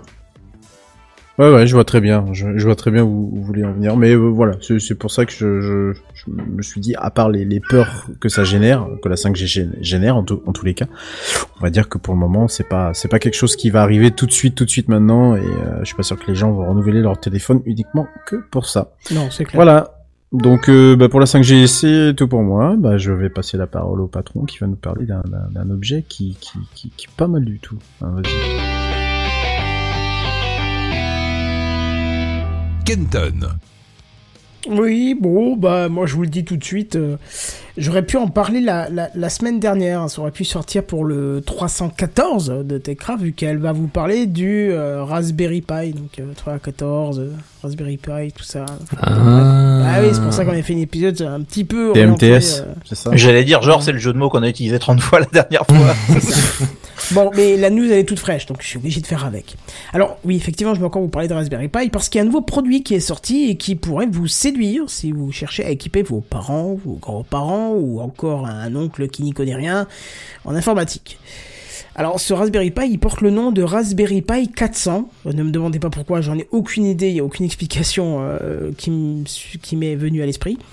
Et il contient, comme nom l'indique, un Apple II. Non, non, je déconne. Un Raspberry Pi, bien sûr, euh, en version 4, sous un format un petit peu différent de l'habituel, parce que on quitte le format carte bancaire pour aller euh, dans un clavier. Oui, un clavier qui est plutôt sympathique, euh, et même sympa, je dirais. hein. Parce qu'il est couleur rouge framboise et blanc. Alors le rouge framboise il est en dessous et le blanc c'est au dessus. Il est magnifique. Il est menu en plus de toutes les connectiques qu'il faut à l'arrière sur une ligne, y compris étonnamment du port euh, GPIO de 40 brushes. Donc ça c'est intéressant aussi. C'est vrai qu'il est trop joli en plus Ouais, il est vraiment chouette, il est compact et tout. Euh, la touche Windows a été remplacée forcément par la touche framboise et je trouve Oh, ça mignon. euh, plutôt intéressant. Alors euh, bon, moi je vous ai mis une image qui, euh, je ne sais pas pour quelle raison, s'est retrouvée à l'envers euh, du kit. Ah parce que euh, le livre, euh, ouais. Enfin bref, on en reparle après. Mais allez chercher si vous voulez. mais ça a l'air aussi fin que n'importe quel clavier Bluetooth qu'on peut trouver quoi Alors non, justement, euh, c'est un petit peu plus épais d'un côté. Parce que euh, bah, il n'y a pas la photo de l'éclaté, mais tu trouves très facilement dans les articles qui en parlent les photos de l'éclaté, c'est-à-dire que le Raspberry Pi sorti qui a été redesigné pour être en long, hein, en ligne, hein, comme je le disais, et euh, donc euh, fait une petite épaisseur en plus sur l'arrière du clavier, mais ça tombe bien puisque nous avons tous des claviers avec des picots qu'on a toujours tendance à sortir pour rehausser euh, la partie arrière, donc là pas besoin, il est déjà rehaussé, donc c'est parfait. Euh, alors, ce qu'il faut savoir, c'est qu'il est quand même un tout petit peu plus puissant qu'un Raspberry Pi classique, puisque son processeur est cadencé à 1,8 GHz contre 1,5 euh, pour le classique, et que de base, il y a 4 gigaoctets dedans, alors que le, classique, tu peux l'avoir avec moins que ça. Euh, il est directement couplé à une plaque métallique placée à l'intérieur, qui assure en plus une dissipation thermique passive. Donc ça, c'est une bonne nouvelle, pas de ventilo qui va souffler, ni rien. Et en plus, vous allez pouvoir le, faire tourner bien en puissance sans qu'il chauffe de trop. Ça c'est parfait. Pas de ventilo, ça veut dire pas de bruit et pas de poussière. Exactement. Euh, alors le truc qui est vraiment cool, c'est qu'il est euh, toujours euh, pourvu de sa double sortie HDMI, hein, ce qui fait que vous pouvez avoir un endroit facile et très sympa pour travailler, avec deux écrans, une souris et un clavier, sans avoir besoin de scoltiner une tour. Hein. Bon, on peut l'avoir avec les iMac déjà, mais ou des, je sais pas comment on appelle ça, les PC écrans là. Mais là, ça reste relativement petit puisque ça reste dans un, juste dans une, dans un clavier, donc c'est sympa. Alors, il s'a- il s'alimente en USB-C euh, en 5 volts. Alors, par contre, j'ai cherché, mais j'avoue que j'ai manqué de temps pour vraiment plus chercher et quand même trouver l'info, parce que je l'ai pas trouvé au final. C'est combien de watts il, nécess- il nécessite? Est-ce que du 5 volts classique euh, sortant d'une prise USB 3 suffit ou d'un chargeur de téléphone suffit ou il faut forcément un, un chargeur adapté? J'ai pas réussi à trouver l'info, mais l'info étant toute fraîche, je suis sûr qu'on aura euh, ce détail très rapidement. Alors, donc je dis, il s'alimente en 5 volts, mais par contre, il contient pas de batterie. Alors, d'un côté, c'est dommage, mais on peut comprendre, vu la taille de ce mini clavier, que ça aurait été compliqué d'y mettre une batterie qui tienne la, charge pendant quelques heures au moins. Hein, ça reste un truc assez, euh, assez contraint. Ouais, puis de toute façon, tu l'utilises en fixe parce que il faut que tu mettes un écran. Ton écran, il n'aura pas de batterie non plus. C'est vrai, très juste. C'est vrai que je m'étais pas fait cette déduction, mais. Et d'ailleurs, une fois que ton, il y, a- il y a des écrans qui ont des ports USB, donc potentiellement tu branches ton écran et après avec le port USB de l'écran, tu euh, allumes ton Raspberry. Ouais, bah, d'où l'intérêt de tomber sur l'info qui. Euh, Eh qui- ouais, ouais, si, si vous avez l'occasion là de, de, de nous trouver cette info pendant pour- pendant la news, ce serait ce serait cool. N'hésitez pas à nous la nous la rapporter. Euh, Puisqu'en plus, on va pas se le cacher, hein, ça pourrait être euh, un ordinateur idéal pour des personnes qui n'ont pas de choses spectaculaires à faire avec leur PC, tu vois, genre à lire ses mails, rédiger un courrier, regarder une petite série, jouer à des petits jeux sur Linux évidemment, euh, voire même pour des petites boîtes qui ont du. Pourquoi tu rigoles? Pour rien, t'as dit jouer sur Linux, c'est pour ça. Bah si, tu vois des choses qui arrivent maintenant. Bah tu sais quoi, sais si oh, il faut- Le solitaire. Bon, J'avais déjà fait un épisode de Techcraft là-dessus, hein, mais il y a des choses. Déjà, il y a Minecraft qui tourne particulièrement bien sur Raspberry, Raspberry Pi 4. Donc euh, voilà. puis Non, mais Kenton, hein. je sais, bi- je sais bien, j'en avais même fait un sujet sur jouer sur Linux, donc. euh, Ah bah oui, voilà, c'est toi qui l'avais fait. euh, Je Mais oui, je m'en doute voilà. bien. Non, c'est vraiment ironique pour le coup. Parce Mais que bon, c'est- sûr que tu feras pas tourner FIFA 2020, hein, on est d'accord, hein, mais je pense qu'il y a quand même des choses à faire. Et Ouais. puis, euh, vu la taille du truc, hein, et vu la taille que font les consoles qui vont sortir, tu te doutes bien que tu feras pas tourner du ray tracing là-dessus. Non. Mais déjà, même Minecraft, euh, c'est peut-être un peu dur, hein, je pense, non? Non, non, ça, ça tourne, hein, ça Non, tourne. ça tourne Ouais, ouais, Ah ça ouais tourne sans problème. Hmm. Enfin, sans problème, j'ai pas fait une partie, hein, mais je l'ai testé et Oui. j'ai pas vu de ralentissement particulier. Hmm. Euh, donc je disais, donc c'est bien pour les particuliers et peut-être même voir des boîtes euh, qui ont du personnel qui bossent exclusivement en TSE ou comprenez bosser à distance. Hein, ça pourrait faire largement l'affaire, surtout quand euh, certaines boîtes qui euh, bossent sur multisites, euh, la seule chose qu'ils font en allumant le PC, c'est de lancer une connexion à distance sur le serveur. Donc euh, Ouais. là, euh, euh, Mm. un écran d'un côté avec la connexion TSE, de l'autre côté son Word, son machin, son truc pour faire ce qu'il a à faire, son Word, son Op- Open Office bien sûr. Euh, bah franchement, euh, ça peut faire carrément le taf. Hein. Mm. Euh, alors, il faut parler de prix un moment parce que c'est toujours le nerf de la guerre et le prix, bah, il va dans le sens parce que même si pour un clavier ça pourrait paraître cher, euh, pour un clavier plus le Raspberry Pi intégré qui va bien avec le bon design, le bon truc qui fait pas de chip, bah, le prix il est de soi- 74,50€ et c'est vraiment pas mal je trouve. Je sais pas ce que vous en pensez d'un premier prix comme ça. Ouais, c'est un bon. C'est bon Ouais, c'est un bon prix, ouais. Ça, sachant que finalement, quand tu réfléchis bien, quand tu fais effectivement euh, la même chose de l'autre côté avec une carte Raspberry, plus un plus un boîtier, plus euh, un ventilateur pour euh, pour refroidir un peu tout ça, plus euh, un clavier, plus une, une petite. Enfin, quand t'additionnes tout ça, t'arrives beaucoup plus à beaucoup plus cher, quoi. Là, là, t'as déjà le truc, euh, on va dire tout en tout en un, quoi. Donc, Alors euh, oui, presque peut tout en un et c'est Presque toujours- tout en un. C'est toujours là où je suis, comme j'ai pas l'info et que j'ai pas réussi à la trouver, bah ça m'embête parce que j'ai- je manque de précision dans mon jugement. Mais il existe quand même un kit avec l'alimentation, un câble HDMI, la souris officielle euh, avec la petite framboise, une micro SD avec l'OS préinstallé et un guide pour débutants. Alors je l'ai vu en anglais, je l'ai pas vu en français. Alors que le, lui, le clavier peut être euh, trouvé en français euh, en natif. Hein. Tu l'achètes directement en clavier FR. En AZERTY, ouais. Ouais. Ouais, d'accord. Alors de, de ce que j'en vois sur le site euh, The Pi Hut qui permet d'acheter au Royaume-Uni, le chargeur qui est mis dedans est un 3 ampères donc 15 watts. 3 ampères 15 watts donc ouais avec un avec un charge rapide euh, les comment les chargeurs euh, charge rapide pour téléphone peut-être ça, ça ira mais je suis pas sûr qu'en sortie d'écran ça suffise Attention Ouais, parce que les, attention aux chargeurs quand même euh, à charge rapide souvent ils intègrent des puces constructeurs euh, fermées. Ils ne sont pas utilisables euh, et donc ils délivrent moins de tension en sortie que les, les charges classiques. Les d'accord bon en tout cas même si vous voulez pas Mais vu le prix, je pense que c'est carrément valable de, de prendre le fameux kit. Effectivement, t'as ta petite souris, t'as tes petits accessoires. Ouais, ouais. C'est carrément valable. Bah, si tu veux être euh, carrément mobile, moi je pense, eh, tu sais, un truc comme ça, moi, je pense à ça, c'est, c'est ne serait-ce que pour piloter une- un télescope ou euh, un truc comme ça. Tu es dehors avec, euh, bah, où t'as besoin d'avoir, euh, je sais pas. oublie moi, pas qu'il faut un écran quand même hein. Ouais, faut- ouais, c'est vrai, ouais, faut un écran. Ouais, mais t'as des écrans qui sont vendus euh, spécialement faits pour le Raspberry. Alors après, je sais écrans. pas s'il rend de, de l'USB, mais il y a des écrans qui s'alimentent en USB aussi. Hmm, Bon, alors là, si tu le mets effectivement sur le Raspberry, ça va commencer Ouais. à faire beaucoup, mais, Ouais. mais Oui, c'est potentiellement avec un deuxième chargeur, euh, tu peux allumer éventuellement un écran avec de l'USB 5 volts, ça, ça se fait. Ouais c'est à Ouais, voir. Mais en tout cas bon Ouais. euh, rien que de base c'est c'est pas un truc que je prendrais dans l'immédiat je t'avoue. Mais avoir ça dans mon sac sachant que partout où je vais il y a toujours un écran qui traîne qui- ou un poste qui est pas allumé où tu peux débrancher derrière et mettre sur ton truc bah tu vois ça a son petit intérêt quoi c'est Ah bah tu- ouais, je, suis- je suis d'accord avec toi. Tiens, je viens de penser à, un- à, à une utilisation. Euh, nous qui sommes euh, qui sommes administrateurs système, tu te balades dans des da- data centers ou ce genre de choses là. Enfin moi en tout cas moi c'est pas euh, c'est par exemple le cas. T'as pas envie de t'encombrer avec un PC portable et tout le bordel. Tu prends le, le, le machin avec tes petits outils euh, sous Linux euh, qui te permettent de soit de voir- vérifier des choses sur le réseau tout ça. Franchement ça pourrait passer nickel. hein. C'est- Effectivement. Ah, Alors il y a une chose je- qui pourrait être pas mal aussi. Je, je ne pense pas que ça soit le cas, et, mais euh, à vérifier. Mais je, suis à peu près sûr que c'est pas le cas. Ça serait qu'on puisse l'utiliser en clavier simplement. C'est-à-dire que tu te balades en permanence avec ton je- clavier pour accéder à un Hmm. serveur, à je sais pas quoi, et en même Hmm. temps tu peux l'allumer en tant que Raspberry si tu as envie. Ah oui, s'il fait la double utilisation, parce que sinon, oui, effectivement, tu te Et balades à ce moment-là, ça te permet d'avoir un truc dans ton dans ta boîte à outils, quoi, entre guillemets. Effectivement, ça peut être sympa. Bah, Bon, enfin, il y a y, pas mal de cas qui peuvent être euh, sympas. si un auditeur euh, décide de l'acheter et veut en faire un retour en audio ici, euh, n'hésitez pas, il n'y a pas de souci, ce sera avec plaisir. Euh, Qu'est-ce qu'il y a encore avec ce pack? Bah, euh, bah, bah, bah, c'est tout, je crois que je l'ai dit. Hein. Donc là, je, je refais le, le, le truc, le câble HDMI. Donc j'ai mis un câble. Ils auraient pu mettre deux puisqu'il y a deux sorties, mais bon, un câble HDMI, la souris officielle, la micro SD avec le l'OS installé. Parce que oui, rappelez-vous, la première destination du Raspberry Pi, c'était pour euh, faire étudier le développement aux enfants. Hein. Euh, donc euh, bon, c'est intéressant aussi. Ça, ça peut être super intéressant. Et sur quoi je finirai, ça peut être une très très bonne machine que vous mettez euh, à vos enfants dans leur chambre ou autre chose pour qu'ils puissent bosser sans pouvoir installer de gros jeux hein, qui les détourneraient de leur tâche initiale. Donc à la limite, pensez-y, ça peut être intéressant. À moins qu'ils soient très bons et qu'ils codent eux-mêmes leur jeu.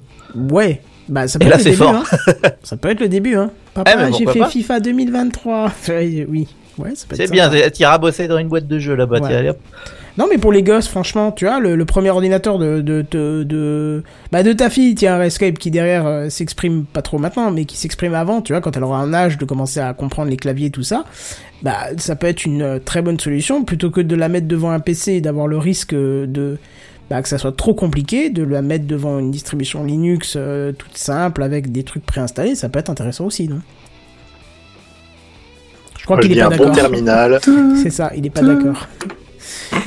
Bon, alors c'est pas grave, j'ai une bière, toi qui es aussi euh, des enfants, ça peut être, ça peut être sympa, non? Ah, moi, ce sera Raspberry direct, hein, Raspberry, un écran qui traîne, et ben, ça, c'est parfait. Ouais, ça, j'aime beaucoup ce petit. euh, Ça, ça manquait. Enfin, depuis le temps, ça aurait dû être fait quand même depuis déjà. Il y avait eu des, des essais, eu des, des cases qui étaient vendus qui Ouais, permettaient d'arriver plus ou moins au même résultat, mais c'était pas terrible. Là, au moins, on a un produit qui est clair, qui est net, qui est, on sait à quoi on s'expose et ce qu'il nous propose, et il y a plus qu'à quoi. Ouais, ouais, c'est ça, ouais, ça peut être sympa. C'est super. Bref, bon, donc en tout cas, si- 79 balles, quoi. Putain. ouais, 100 balles, 79 balles le PC, quoi. Com- Compte 100 balles, euh, je pense Oui. le, le, le kit à Avec 100 le kit, balles. ouais. Euh, si elle livre en français, ça pourrait être encore mieux. À, à glisser ça sous un sapin de Noël, je pense que ton gosse il doit être super content s'il reçoit ça. Tu lui dis c'est ton premier Bah, euh, surtout ordinateur. euh, On a, on a commencé en plus là, il y a des. Pff, vous allez me, je raconte ma vie. C'est que je fais comme Mais euh, Benji. Si vous intéresse pas, euh, vous avancez de deux minutes. Il y a des cahiers de. Je, je suis en, je suis son éducation de très très près. Ça le fait un peu chier d'ailleurs. Mais euh, j'ai acheté des, des cahiers de maths, de machin et compagnie. Et il y a également des cahiers qui initient tranquillement à la programmation, si tu veux, vraiment de manière light. euh, déjà, l'ordinateur, qu'est-ce que c'est c'est quoi ces prises, c'est quoi ces machins, euh, comment est-ce qu'on fait des majuscules, tout ça, tout ça. Et c'est ce qu'on est en train de faire. Et après, là, on avait eu, euh, je l'ai fait un exercice intensif justement sur le clavier, à disposition des lettres, les, la ponctuation et, et tout. Et puis je dis, bah vas-y, maintenant tu sais utiliser un clavier, recopie-moi ce paragraphe de ce livre-là. Et euh, bah, le gosse, il est engagé, tu vois, il est ah bah ouais, putain, je peux toucher un clavier, je peux écrire des trucs, et puis ça commence tout doucement comme ça, quoi. Ouais, Et là, c'est- tu te c'est souviens vraiment de ta jeunesse quand toi t'étais comme ça Quand moi, c'était le seul conseil que j'ai eu, c'est utilise demain. Oui, oui. Eh, c'est Voilà. déjà un bon conseil. Hein. C'était déjà un bon conseil parce que ça m'est resté. Je me souviens, euh, tu sais, au départ faire non, je vais taper avec mon doigt comme je fais d'habitude, et puis au bout d'un moment, tu sais, tu regardes, personne te regarde, tu fais bon alors les deux mains. et, tu ça. mets, et tu commences à essayer, et puis aujourd'hui c'est. Mais à savoir que Linux est une plateforme qui est particulièrement adaptée aux enfants. Il y a Ah ouais. quelques années, j'ai dû faire une installation dans une. euh, au début, je trouvais ça un peu chelou, mais finalement, c'était très très bien. Dans une classe de maternelle, je me suis dit, mais attends, là, on est dans le délire complet, on descend trop bas, quoi. Et euh, l'institutrice m'avait donné une, une liste de d'applications pour euh, les enfants, tu vois. Et il y avait euh, donc euh, une application pour apprendre son clavier où tu avais plein d'animations type dessin très très joli, très adapté. Euh, je, je crois que tu avais un espèce, une espèce de tortue qui laissait tomber de son chariot qui était sur un nuage. Tu vois, c'est pour les enfants, hein. Euh, des Oui. lettres, tu vois. Et quand elle tombait au sol, si tu veux, euh, l'enfant devait appuyer sur le clavier pour récupérer Ah le, le oui, petit truc, tu vois. comme un Type of the Dead, ouais. Ouais, voilà, c'est ça. Et euh, bah, apparemment, bon, bien sûr, l'enfant, la première fois, il regarde l'écran, il se dit What the fuck is that? Et à la fin, il commence à taper deux, trois trucs, et tu sens qu'il y a une vitesse qui commence à s'installer et tout. Et donc, je, peux être- je pense que ça peut être un très très bon exemple pour. Enfin, une très très bonne méthode pour apprendre le clavier aux enfants, tu vois. Puis même pour la part vraiment pure, pure programmation et compagnie, là dans le, le bouquin que je lui ai pris, quand tu arrives vers la fin, hein, bien entendu, tu te retrouves, je sais, j'ai plus le langage en tête, mais c'est un langage extrêmement simple qui est, euh, Le qui basique est plus. Non, c'est autre chose. C'est un truc Non, qui a été basique, développé basique, c'est pas récemment. simple, c'est pas pareil. Le basique, c'est Ah, mais syntaxe error, j'ai- ligne 399. Pourquoi Eh ben, j'ai Mais- appris comme ça. C'est Ah con, bah mais. oui, oui, oui. Ah Attends, bah, ils- ça, Mais, mais là, on parle de maternelle, hein. T'as peut-être loupé un bout, mais on parle de maternelle, quoi. En basique, en maternelle, quand même. Bah, en fait, à l'époque, on Ah, juste le bouquin avec un exemple, et puis euh, bah, s'il y avait une faute de frappe dans le Ah, code, je- bah, t'étais baisé. Mais euh, le, là, non, non, pour la, pour vraiment les enfants, c'est des langages de programmation, mais très graphiques, si tu veux, tu vois, avec les, les goto, les, les cases, les, Oui, les je, je compagnies, ce que tout tu ça, veux dire, c'est oui. graphique, c'est des dessins, des machins que tu vas assembler ensemble pour avoir un résultat. Et c'est le but de, de ce bouquin. Un peu comme Scratch. Qui m'a l'air, euh, c'est ça. Oui, ah, voilà. mais voilà, Scratch, Oui, c'est- oui. tu sais que c'est dans le, c'est dans le, le programme scolaire des, de, de tous les collégiens. Hein. Mais c'est génial. Ah oui, oui, c'est c'est de l'apprentissage de programmation par bloc euh, logique et Oui. fonctionnel. Voilà, Voilà. un truc comme ça. Et ça Ah, a c'est l'air mal. super, quoi, de ce que j'ai, euh, j'ai feuilleté fait. Mais tu sais me que ça a une approche tellement simpli- simple et complexe à la fois euh, que, par exemple, un, un, un- un des gros serveurs domotique qui existe qui s'appelle Home Assistant fonctionne avec ses scénarios comme ça. Tu fais, Ah ouais tu fais du scénario par bloc, euh, du même type que. Mmh. hein, ça ressemble Génial. pareil, sauf que les commandes sont différentes, mais c'est le Bah même oui. principe. Bah après le problème c'est que quand tu fais ça euh, à haut niveau, le problème c'est que t'as beaucoup de pertes en performance quand tu fais de la programmation comme ça par bloc. Mais, mais c'est vrai que pour pour, débuter, c'est ça. mais voilà. alors, Ah les- ouais, voilà, alors pardon, excuse-moi, j'ai pas fini ma phrase. Je ne fais pas. Excuse-moi, je suis désolé, je vais finir ma phrase. Je code en assembler, voilà. Vas-y, Bazen, Vas-y, termine. vas-y. Non, mais j'ai plus rien à dire, c'est bon. Allez. Vas-y, oh, Bazen, oh, Chari. Allez, on te fait un bisou. Allez, bisous. Bon, alors ça va. Je disais juste, pour des termes de performance, ça n'a rien à voir avec mon métier. C'est, c'est, c'est le problème, c'est que tu peux pas juste euh, filer ça à tout le monde dans toutes les boîtes d'informatique. Le, mais le fait est qu'effectivement, pour apprendre, c'est ultra efficace. Parce que tu passes de la logique à l'informatique. Oui, Oui, c'est ça. ça. c'est- Le, le but, C'est ce que le monsieur essayait de dire à la base. Oui, parce que le but, c'est ne pas Le monsieur- développer, c'est d'apprendre la, la logique du développement. Bah, tu vois, écoutez, qui sont encore Et où la logique sont où les classes ouais. Elles sont où les fonctions là? Thibaut, 4 ans, s'énerve en C++. Ah, C'est de la c'est merde. Martine à la plage. C'est ça. Martine à la plage. Non, Martin Code, du coup. Martine à la plage avec son Raspberry Pi. Putain, l'enfance a quand même dans bien changé. Oh, Ah ouais, moi de mon temps, les bouquins. Regarde-moi ça aujourd'hui. Tous devant leurs écrans là. Les jeunes de nos jours. Bon, en tout cas, ça va. Je vois que vous que avez c'était. charmé Ouais. de l'achat là qui se. Oui, qui bah se écoute profile. Kenton, euh, je, je me permets juste un petit commentaire Mais comme tu sûr. viens d'en parler. C'est vrai que tous Euh, les autres dans- se sont tus, donc tu peux. Non, non, hein. mais non, mais quand- pour nous ça ou tu parlais de la langue du guide. Quoi Oui. Euh, j- J'ai regardé là, à l'instant sur le site de Raspberry Pi. Euh, faut être légèrement attentif. La langue du guide qui se trouve dans le kit a l'air de correspondre à la langue du clavier que vous choisissez. Oh, mais c'est merveilleux. Eh, Parce qu'il y a- y des ça. Parce évidemment, vous pouvez choisir du QWERTY, du QWERTZ, de l'AZERTY, de tout ce que vous voulez. Donc potentiellement, si vous voulez du QWERTY, vous aurez le guide en anglais, etc. Donc soyez attentifs si jamais, euh, si jamais vous voulez une, une variante précise à, à bien choisir la bonne. Mais effectivement, il y a l'air d'avoir des traductions euh, intéressantes. Bon, bah voilà. Donc là, vous avez plus aucune excuse si vous savez pas quoi, quoi offrir à Noël. Euh, ce qui est chiant, j'ai pas de gosse. Il faut que je. je- ah ouais, si j'en fais un maintenant, c'est trop tard. Écoute, j'en ai, j'en ai quelques-uns si tu veux, si ça te, si tu veux faire un cadeau. On je met un pense que ça vient de, de tonton Kenton. Un silencieux quoi. Tout, tout, Un C'est qu'on peut mettre en mute si tu, si tu Ah, pardon. à la limite. Ok. Ça peut... Ah bah ça y est, ils sont au mute là, ça y est, ça Ah, y est, bah c'est ouais. fini. Je t'avais dit, tu le cachet, le cachet, il met à peu près une demi-heure, trois quarts d'heure, hein, donc ça marche. Ah tu penses, tu penses que ah Oui, oui, c'était ça. Bref, voilà, euh, blague à part, bien sûr, on plaisante. Euh, on, Oui, bien sûr. ouais. on aime les enfants, surtout avec du sel. Quoique. Voilà. Euh, donc voilà, non, par contre, pour pas, pas pour plaisanter, euh, il y a des choses sympas à- donc, euh, à mettre sur le sympa pour Noël. Et ça, je pense que c'est un truc peut-être un peu plus intelligent et un peu plus utile qu'un autre truc euh, qui finira dans trois mois à la poubelle. Euh, les blondes numéro 6, l'album, là, la BD là. Ouais, ça, bah non, Ouais. clairement pas. J'ai Les remarqué que c'est bac. Oui, oui, je reconnais. il y a même pas eu de bac, qu'est-ce que tu veux avoir des perles? Bah justement, il va être le bouquin cette année. Là, c'est plus les perles de Blanquer plutôt qu'autre chose. Mais tu sais que, tu, tu sais, ce qui m'étonne moi un peu, c'est toujours les petites choses comme ça qui coûtent pas très très cher. Parce qu'on voilà, on est quand même sur du Raspberry Pi, ça va, c'est pas, c'est, pas un gros investissement. Où tu leur retrouves toujours une utilité euh, par rapport à des objets qui vont coûter beaucoup beaucoup plus cher et qui vont finir, comme tu dis, à prendre la poussière. Et puis ce truc-là, alors ce truc-là aussi peut prendre la poussière, hein, surtout si t'en as Ouais. pas vraiment l'utilité dès le départ. Mais euh, je trouve qu'on est en général plus enthousiasmé par ce genre de, de choses. On a plus d'imagination. Est-ce que c'est parce que Bah, j'en ai Bah, quatre chez moi, c'est- pour dire. hein.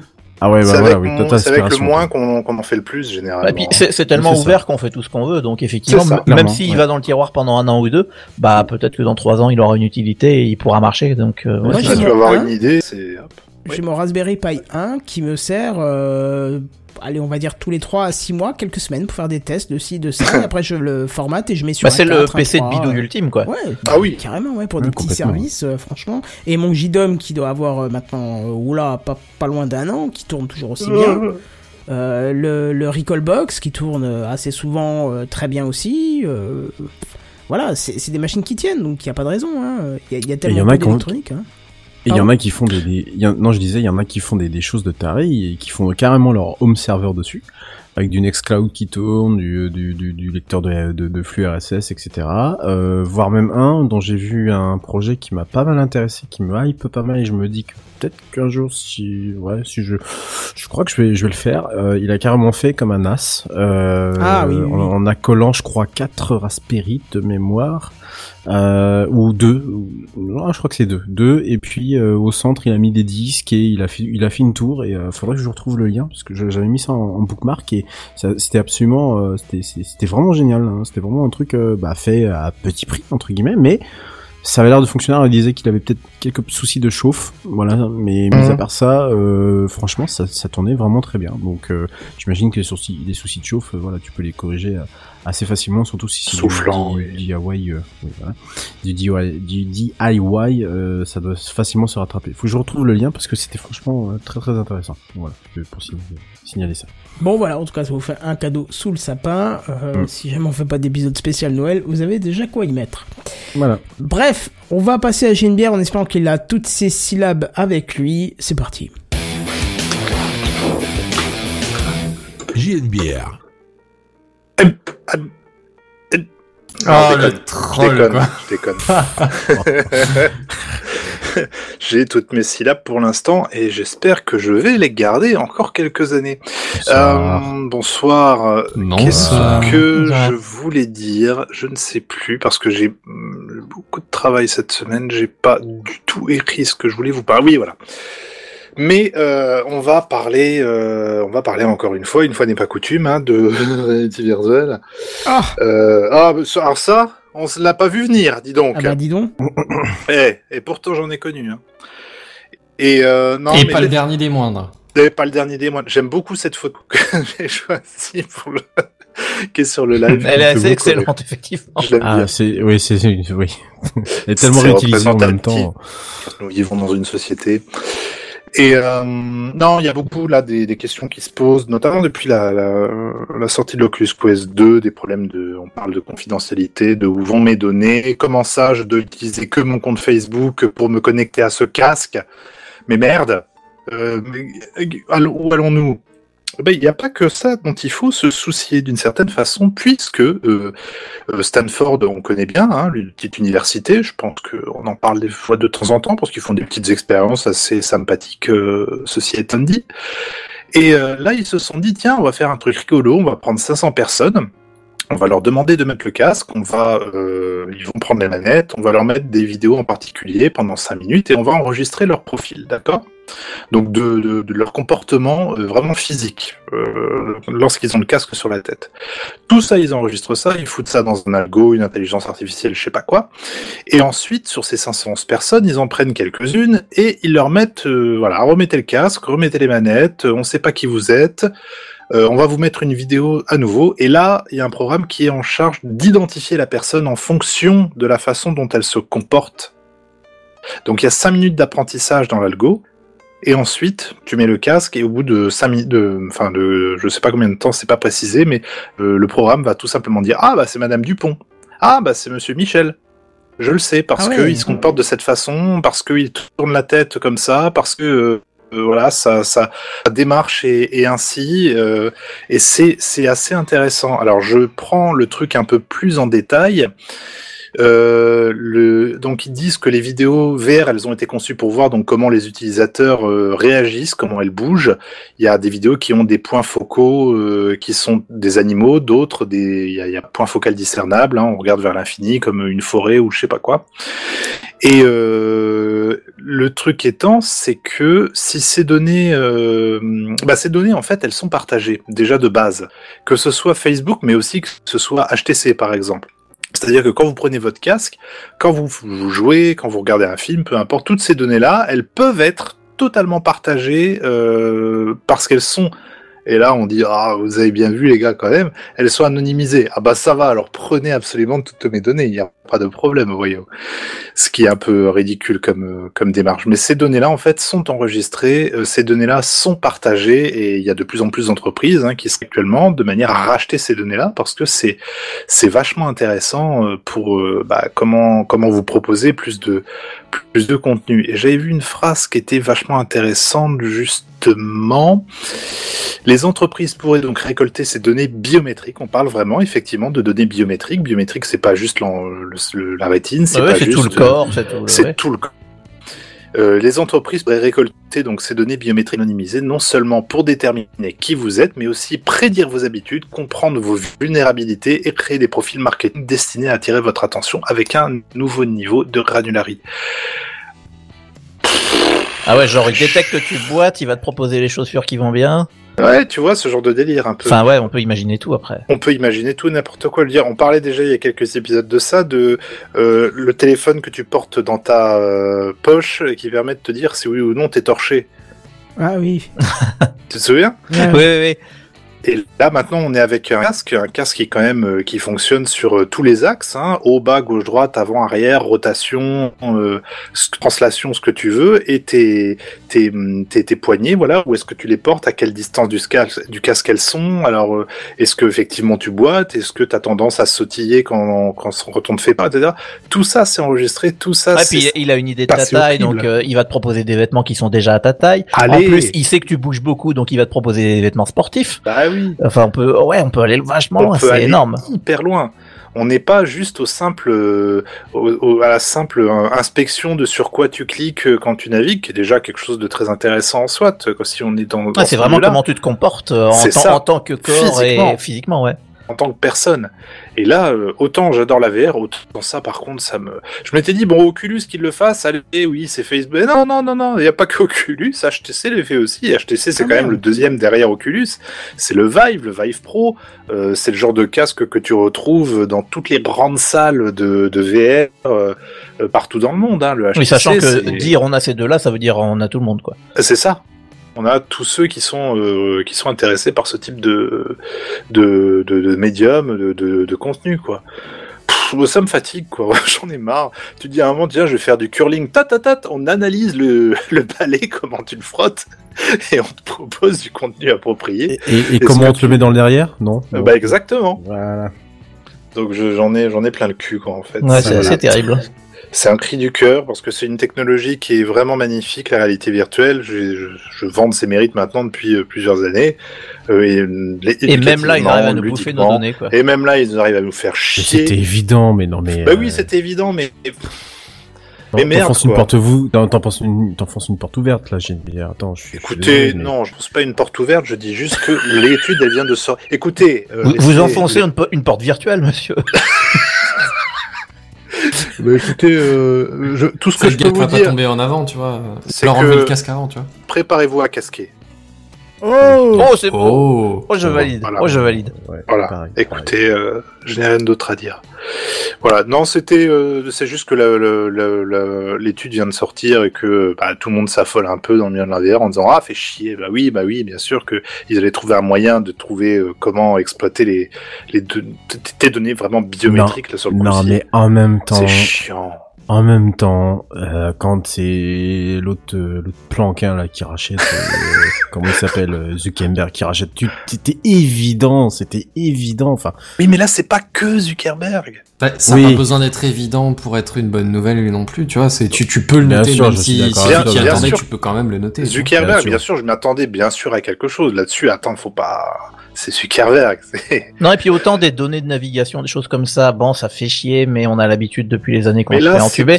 Mais là, c'est biométrique, ça touche à la, au physique, à la santé presque. euh, Enfin, Bah, ton Voilà, intégrité, de, ton intimité de, c'est à ta personne, quoi. ouais, c'est ouais. ça. Ah, c'est comme terrible. si t'avais un type avec une caméra dans la pièce, dès que tu mets ton casque, il débarque, il fait allez vas-y. Ne fais pas attention à moi, je filme. C'est ça. Juste, je voilà, pas de problème. Fais- Fais l'amour, à à la caméra. Fais l'amour à la caméra.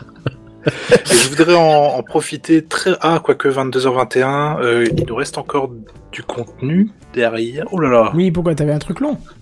Non, j'avais un truc que je peux faire rapide qui n'a rien à voir avec la VR, mais j'ai vu ça tout à l'heure et je trouvais ça, fait super plaisir, sympa. vas-y. Ok, On a, on a DJI des Mini news en, 2. news en bref à faire sauter au cas où, donc. euh. drone, euh, le, le petit drone d'entrée de gamme, là, celui qui a remplacé le Ouais. Spark, et le DJI Mavic Mini, je crois qu'il s'appelait quand il est sorti l'année dernière. DJI Donc, il y a Mini. DJI Mini. Et ben il y a le Mini 2 qui a été annoncé euh, Ah, l'année J'ai vu dernière. ça. J'ai vu ça ce Et euh, waouh le portée équivalente à celle d'un Mavic Pro euh, dans un terrain plat, hein, bien entendu, mais on part sur du 10 km de portée, on part sur de la 4K, on part sur un zoom numérique sans perte à 1080p, hein, uniquement disponible en mode 1080p, on part sur un petit drone euh, qui peut résister donc à des vents de 20 à 25 km/h, si j'ai bien compris, 31 minutes d'autonomie, il m'a fait de l'œil. Et 450, je me suis dit, wow, t'arrêtes Ouais, parce que là, de toute façon, tu peux oui, plus alors, ouais, oui. en ce moment. Là, là, je me sens obligé de réagir puisque je suis possesseur du euh, DJI Mini 1, le premier, Ouais. il y a un an. Euh, une tuerie. Euh, oui, alors, il, fait de pas, base. il fait pas 4K, il fait 2,7K ou une connerie comme ça. Ouais, Je l'utilise- enfin. Je l'utilise tout le temps en HD évidemment parce que c'est plus simple. Mais euh, 250 grammes, enfin 240. Mais oui, c'est ça Euh, avec la télécommande, je mets le drone et la télécommande au fond de n'importe quel sac. En randonnée, je l'ai tout le temps avec moi. Exact. Et, et je le sens pas parce que ça, ça pèse de rien. Et, et, et et du coup, tu, c'est, enfin, c'est aussi gros que mon téléphone, enfin à peine. Et, Et, de- ça permet de l'avoir en permanence. Et, et il est, est, très facile à manipuler pour un débutant que je suis, parce que j'ai jamais manipulé de drone avant. Mais c'est surtout le fait que je l'ai partout, je l'ai tout le temps. Il y a, y a pas de raison que je le laisse à la maison, tellement il est petit. Donc euh, dès que j'ai un truc où je me dis tiens ça pourrait faire un beau plan drone, je vais pas être ah merde je l'ai laissé à la maison parce qu'il était Bah. lourd. Non je l'ai.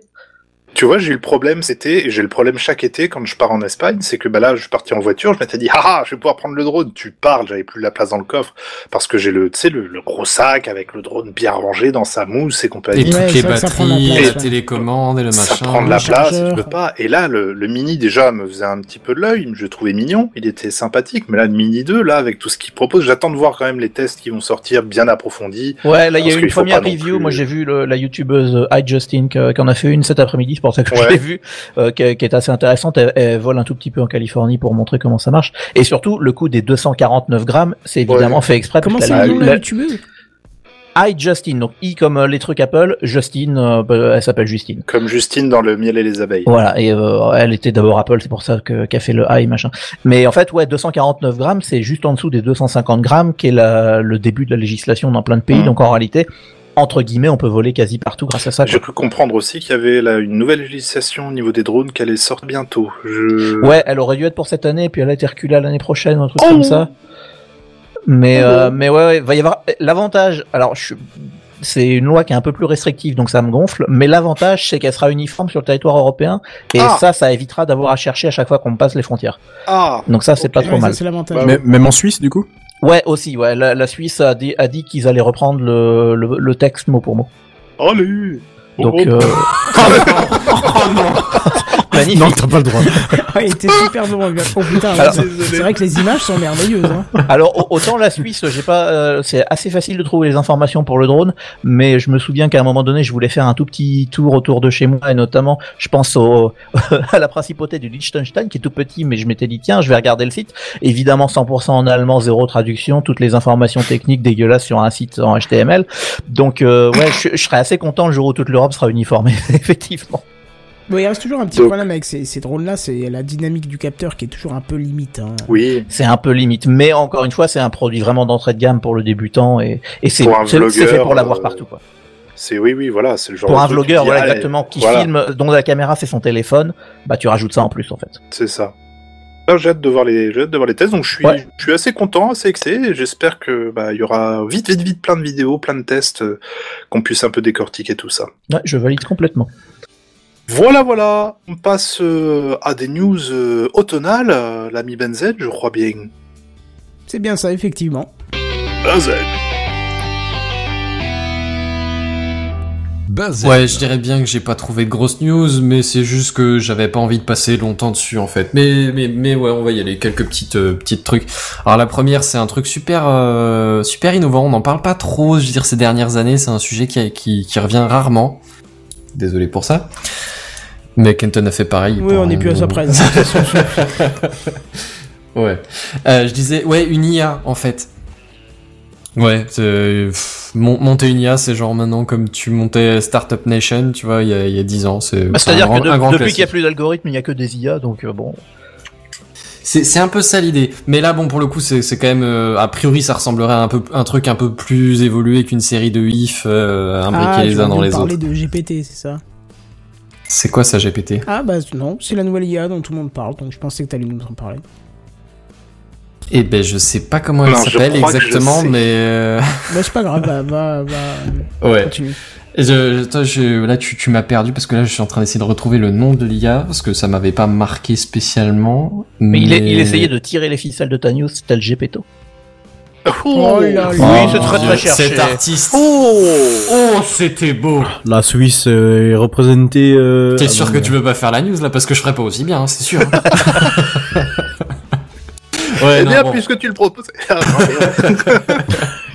Ah, Oh, Non, non, on va, embrayer, on va embrayer dessus. En fait, l'idée de cette intelligence artificielle, c'est de savoir si vous avez le coronavirus. Ouais, je sais, là encore, on fait dans l'originalité. En étudiant votre tout.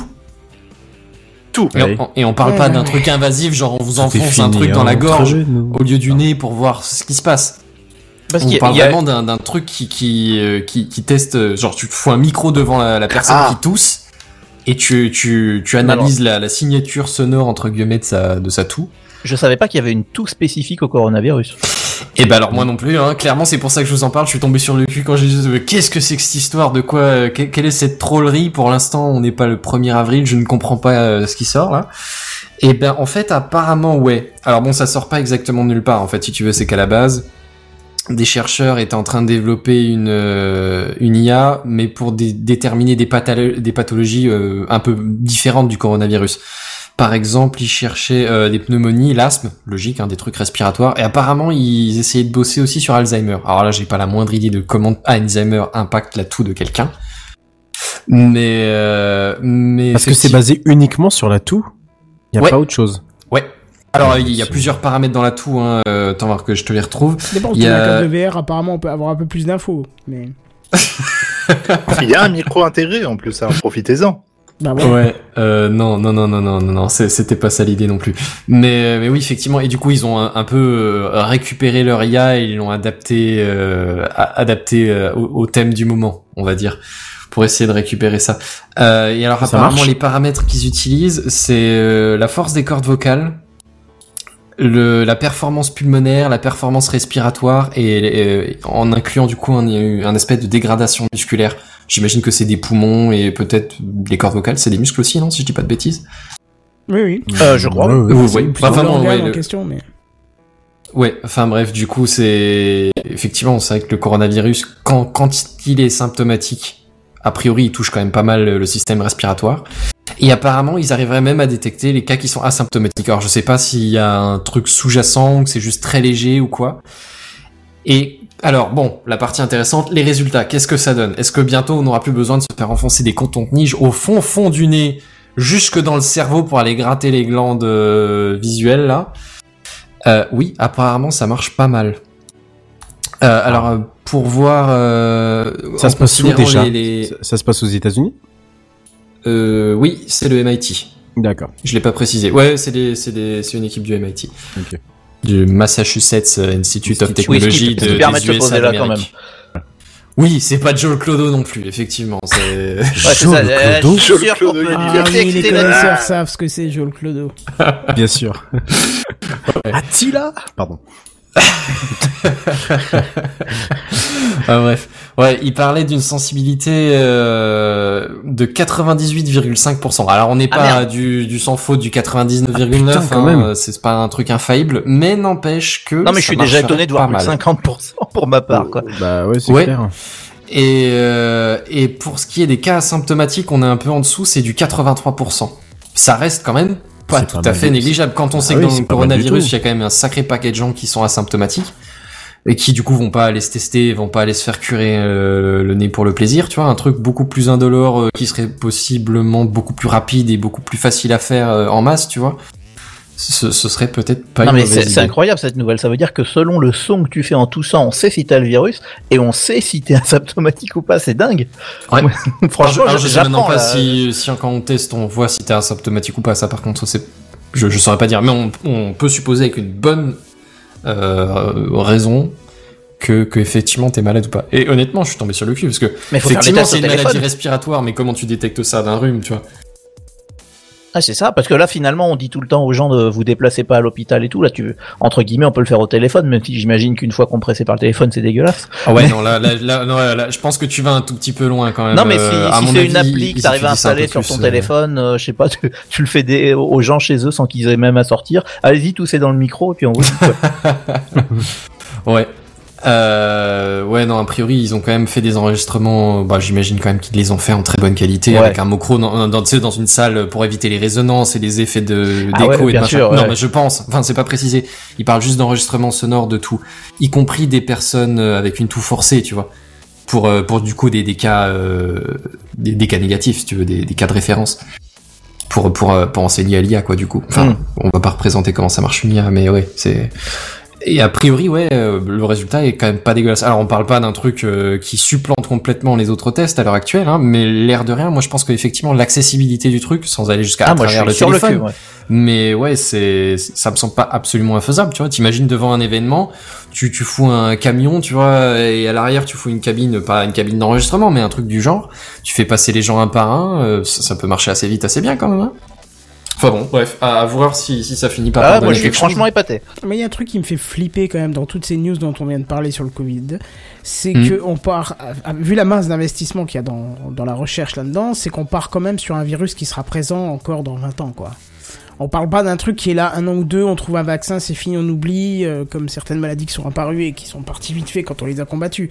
On part d'un virus qui euh, qu'on va de, avec lequel on va devoir faire avec pendant des années, quoi. Tu vois, plus ou moins bien d'ailleurs. Ben, je, je sais pas, quand tu regardes dans l'histoire, il y a eu, et du coup, j'ai, forcément, tu tombes sur plein de vidéos sur le net et plein de Ah oui. documentaires, là, maintenant, qui sortent sur les, les épidémies euh, précédentes, tu vois, et au final, il y en a plein qui ont fait énormément d'impact, mais qui sont restés pendant un an, deux, et à partir du moment où tu commences à avoir un peu plus de, de personnes qui ont des anticorps dans, dans la population, ça, ça s'étouffe un peu, tu vois. Quitte à ce que ça ressurgisse par après, mais a priori, euh, Bon, euh, jusqu'à ce qu'on ait les vaccins, de, je, je pense pas qu'on en sera complètement sorti, mais euh, quoi, d'ici l'année prochaine, peut-être euh, deux ans, tu vois, il y, a, y a moyen que ça passe. Ouais, mais on verra. Oui, on verra. De toute façon, enfin, on, on peut, on peut causer au doigt mouillé euh, et faire des estimations toute la nuit. Hein, ça nous avancera pas beaucoup C'est plus. bien, ouais. Enfin bref, ça c'était ma, ma premier truc et c'était un truc plutôt euh, mignon, plutôt joisse. Euh, les, les juste deux petites news que je vais vite fait évoquer après sont un peu moins drôles, donc euh, profitez-en. Petite news suivante. T'as pas une petite virgule sonore, un petit truc sous la main? Oui, si, bien sûr, bien sûr. Bazen. Désolé, je te prends un peu au dépourvu. Hein. Quand la bis fait venue, ouais. Exactement. Ouais. Euh, petit message. Euh, la loi Avia, je, je crois qu'on en avait déjà Ouais, évoqué, mais je suis là. plus sûr. Euh, c'est en gros une loi contre le harcèlement sur le net, grosso merdo. Ah oui. Si, si on veut faire, euh, si on veut faire truc. Euh, dans l'idée, euh, ils vont quand même l'accélérer, accélérer sa sortie en ligne suite aux attentats récents. Euh, je saurais plus la date, mais euh, vis-à-vis de certains professeurs dans certaines régions qui sont fait euh, agresser d'abord sur le net ou enfin où des, des messages de haine se sont propagés sur le net avant euh, qu'il y ait passage à l'action dans la vie réelle. Euh, du coup, ils ont effectivement lancé cette histoire de parquet numérique. C'est une espèce d'instance pour pour juger, enfin pour traiter et, envoyer en condamnation beaucoup plus vite, beaucoup de façon beaucoup plus fluide des, des cas du coup de de, haine dans le genre. Moi, il y a juste un petit truc vite fait, c'est que bon, l'idée est pas mauvaise, tu vois, mais mais faut voir l'efficacité du truc parce que y a, si tu regardes, il y a déjà des plateformes dans le genre contre le harcèlement sexuel et je suis pas sûr qu'on en avait déjà. Oui, c'est ça, bah c'est ça. J'étais en train de me demander si on en avait parlé, mais ça me disait vaguement quelque chose quand j'ai vu le nom. Effectivement, c'est ça, Pharos. Et euh, quand tu regardes, euh, ça débouche à quand même pas beaucoup de choses. euh, Je, je, dis- je dis pas que c'est une mauvaise idée, mais l'effet, c'est c'est un peu de l'effet de, de stop anti-Covid euh, sur sur l'épidémie dont on parlait il y a 30 secondes. Hein. C'est ça a pas l'air d'être ultra impactant, quoi. Ah bon, on verra déjà. On, on leur Ouais, souhaite tout le meilleur, mais euh, je- je suis pas je- très très inspiré, quoi. Bah pareil, pareil que toi, je- j'ai suivi un peu le truc et je suis. Surtout que si tu regardes les, les articles par rapport à ce qui était prévu à la base, ça a été complètement vidé, vidé de, des, des impacts qui étaient prévus, tu vois. À la base, il y avait vraiment pas mal de dispositions, euh, avec des gros impacts juridiques derrière. Puis là, maintenant, on passe euh, effectivement un truc un peu plus efficace peut-être que ce qu'il y a actuellement, mais euh, on gagne plus grand chose non plus, quoi. Mm.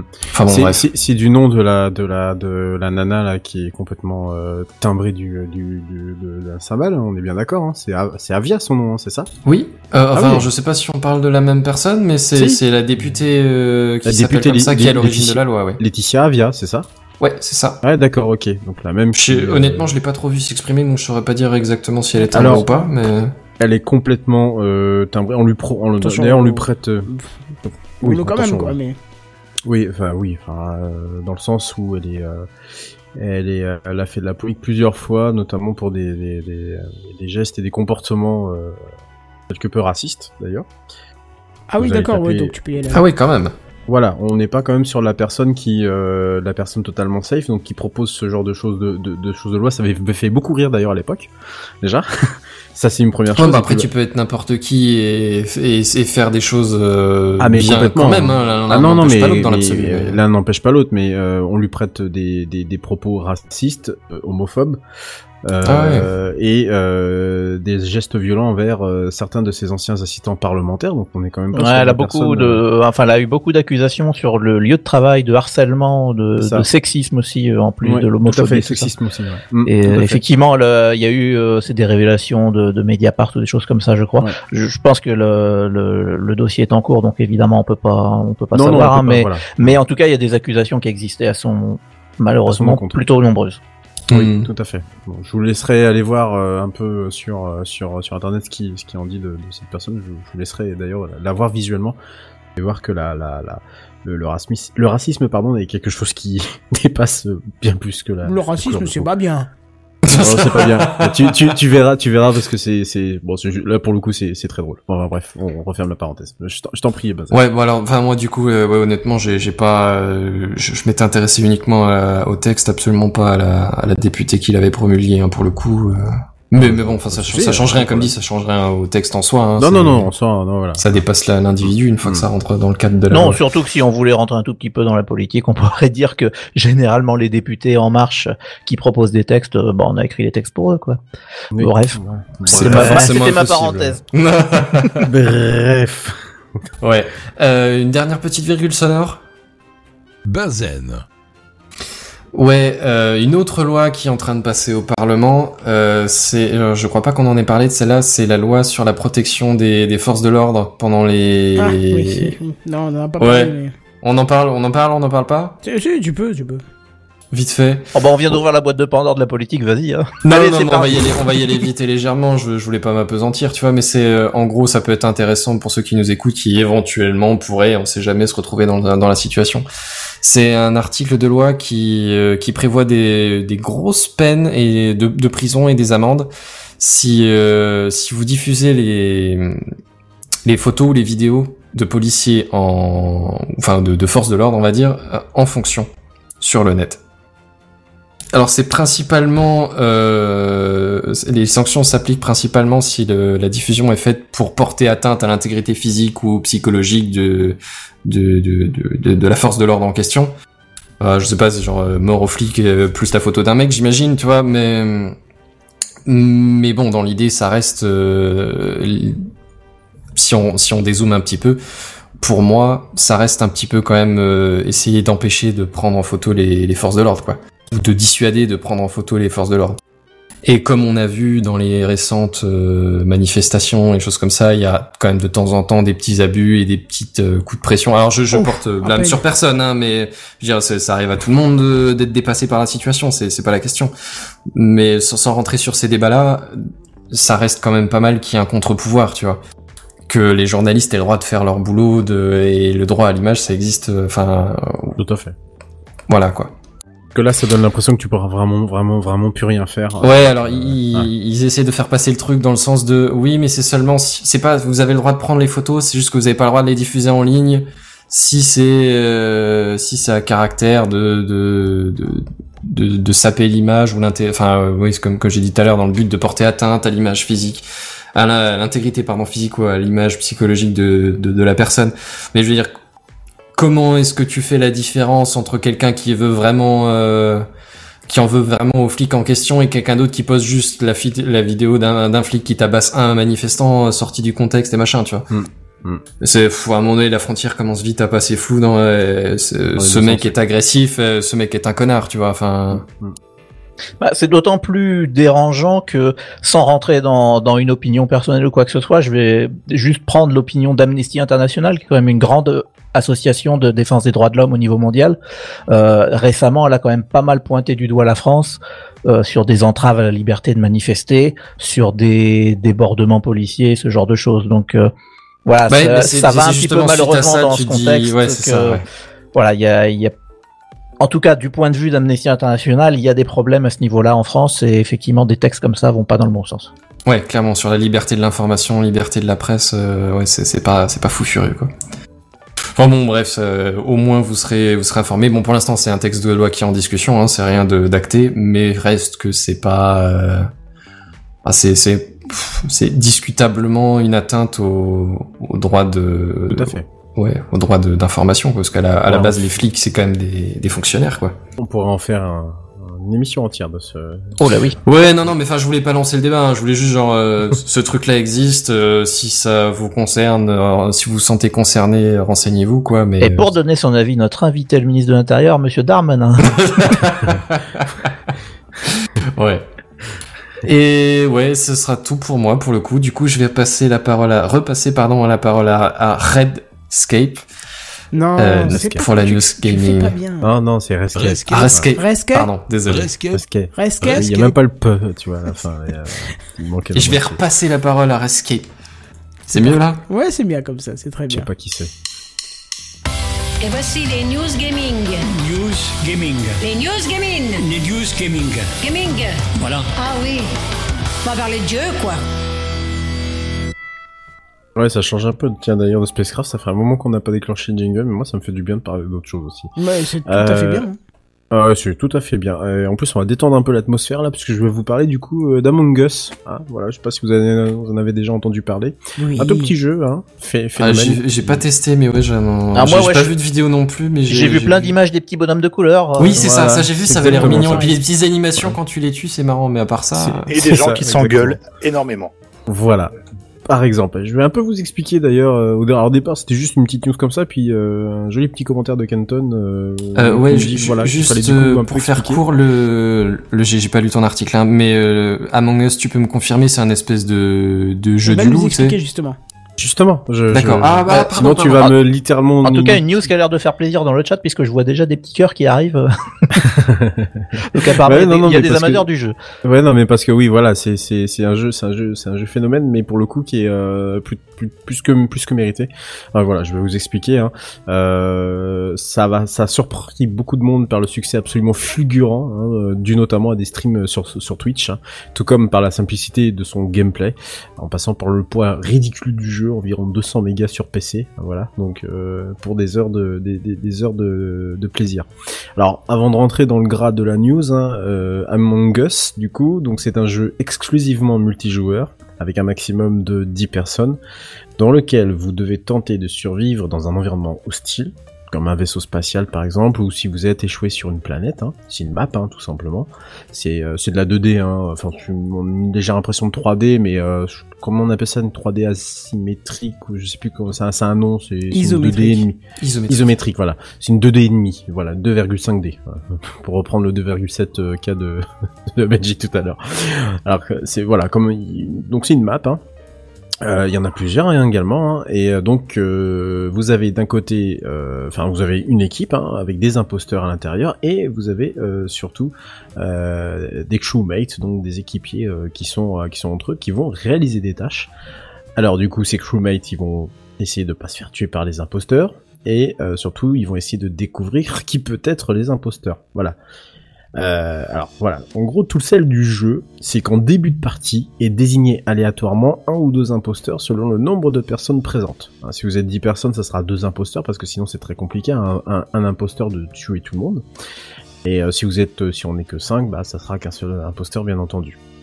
Ça veut dire que chacun voit du coup son rôle au départ sur son, sur son écran. Donc crewmate pour les petits personnages qui doivent faire tout ce que je vous ai décrit plus haut, les tâches, désigner euh, qui seraient les potentiellement imposteurs, etc., etc. Et impostor pour les fameux imposteurs. Voilà. Alors, je vous ai pas parlé du coup trop des imposteurs, mais du coup leur tâche, vous imaginez bien, est loin d'être aisée, hein, puisqu'ils doivent du coup tuer, sans se faire voir, bien entendu, c'est mieux, en usant de stratégies diverses comme le sabotage, ou en utilisant de- des diversions comme, par exemple, rentrer euh, dans des espèces de, de, de trappes d'accès et de ressortir dans un autre euh, endroit sans se faire repérer. Donc voilà, user de tout un tas de petites stratégies. Euh, tout en réalisant les mêmes tâches en fait que leurs homologues crewmates, à la seule différence que ces tâches sont totalement fake. Euh, rien à voir avec euh, Donald Trump, mais euh, simplement quand euh, vous vous approchez en fait d'une des tâches, ça ne se colorera pas en jaune ni quoi que ce soit. Mais vous faites semblant, parce que vous savez à peu près que la tâche elle va durer 30 secondes. Voilà, vous faites semblant, comme ça vous faites pas repérer. Et éventuellement vous faites un petit sabotage en, en même temps. Et donc du coup ça fait croire aux autres que vous n'êtes pas les imposteurs. Est-ce que jusque là vous me suivez ou... Pas du tout. Bon, Pas du tout. Euh, ouais, moi aussi je crois que ça va à peu près. Donc on prend l'exemple cas, euh, voilà, très bête, basique. On est euh, tous ensemble, là on est on est cinq. Donc on est cinq, qu'on peut faire une partie. Il y aura qu'un seul imposteur. Au départ, on est donc dans une salle une salle de, de spawn, hein, tout à fait classique. Et puis donc on va lancer le jeu. Le jeu se lance et il va désigner aléatoirement dans nos dans nous cinq un imposteur. Voilà. En imaginant que l'imposteur c'est toi, Kenton. Nous, du coup, qu'est-ce qu'on, nous on est crewmate, donc on est équipier, euh, mais on sait pas que toi t'es imposteur. Par contre, toi tu sais que t'es imposteur. Du Oui, coup. oui, oui. Et que, et voilà, et que du coup tu vas pouvoir nous, Ah, nous, nous trucider. Voilà, donc euh, effectivement, l'imposteur. Euh, du coup, on rentre dans la map, voilà, et puis nous on fait nos tâches. Toi, bah, tu- en fait, c'est marqué sur le côté que t'es fake et que tu, n'as pas de tâches à faire. Enfin, tu, tu, fais comme si tu devais faire ces tâches-là. C'est pour ça qu'il faut en général bien connaître quand même la map pour savoir ce que tu, dois, faire, parce qu'après, une fois que tu dois te rendre compte des, choses aux gens, bah, il faut pas qu'ils te grillent, quoi. Donc, euh, bah, toi, imaginons, tu tombes sur euh, Benji, hop, tu le vois, il est tout seul dans un coin, il est en train de faire une tâche, et moi. et hop. C'est pas toi, mais bon, voilà, et Canton t'a trucidé, voilà, tu fais ton petit Ouais. tour, et, et là, t'as un imposteur, euh, t'as un, t'as comment ça s'appelle, un crewmate, imaginons JNBR, qui se balade dans le coin, et hop, il voit le corps de, ben, de, de Benji, oh, mon pauvre petit Oh. Benji, il voit son os dépasser, d'ailleurs, c'est très très drôle, et puis là, pouf, il reporte. Et donc là, vous arrivez dans une dans, un des meilleurs moments du jeu, puisque on, arrive tous dans un espèce de de de de- de- de- d'espace blanc, un espace de réunion entre guillemets où tout le monde se réunit. En général, on réactive nos micros parce que nous, par exemple, quand je joue moi, avec euh, les gars avec qui je joue, on, coupe nos micros pendant la game et donc Enfin, on se réunit tous, faut encore être vivant, quoi. Ah oui, bah oui, pour Benji, Moi, alors, évidemment, euh, évidemment Benji, évidemment Benji qui est mort et, et très bonne remarque de Benji. Du coup, Benji qui est mort ne peut pas euh, parler puisqu'il est ghost, hein, il est fantôme. Alors voilà, moi, je, est-ce que je, je suis, je reste spectateur en fait. Tu restes spectateur effectivement, mais toi tu as l'ordre de ne pas parler forcément, parce que sinon Bien bah, sûr. ça serait trop simple. Voilà, donc c'est des, c'est un peu des... il y a des revenants ou des choses comme ça ou absolument pas, absolument pas. Donc euh, on va dire que Kenton, euh, Kenton dans son dans, dans, dans son dans son humilité à dire mais non, moi je suis passé par là, je l'ai absolument pas vu, je comprends pas machin. Et puis les autres vont se dire c'est bizarre, mais je t'ai quand même vu revenir de cet endroit-là, euh, alors que moi, je... donc euh, il- imaginons qu'il qu'il dit ça, voilà, euh, Ah, je t'ai quand même croisé, machin, c'est bizarre, t'étais seul dans le coin, euh, voilà. Donc soit on choisit de skipper le vote, ou alors on choisit du coup de de voter contre contre Kenton. Alors si du coup les les les crewmates sont suffisamment soudés entre eux, ils se disent bah ok, on va le suivre dans ces cas-là, puis boum, Kenton se fait éjecter et donc c'est les euh, crewmates qui gagnent. Et si à l'inverse, Kenton finit par euh, trucider quasiment tout le monde euh, et que ou que ou que les tâches euh, ne sont pas réalisées parce qu'il y a aussi une barre des tâches au niveau des tâches. au niveau des tâches à effectuer, eh bien c'est l'imposteur qui gagne. Voilà en gros une partie classique d'un Us sans rentrer dans les, dans les détails. Voilà. Donc, euh, ce que je disais, c'est que euh, du coup, euh, bah, moi j'y passe du coup pas mal de temps dessus depuis un petit moment. Euh, et je suis pas le seul, hein, du coup, puisque euh, le succès fulgurant du jeu qui a du coup aussi le mérite d'être sur Android comme sur PC et il est jouable en cross-platform. Donc ça c'est plutôt c'est plutôt cool, c'est plutôt sympa. Mais on a joué avec des gens sur Android.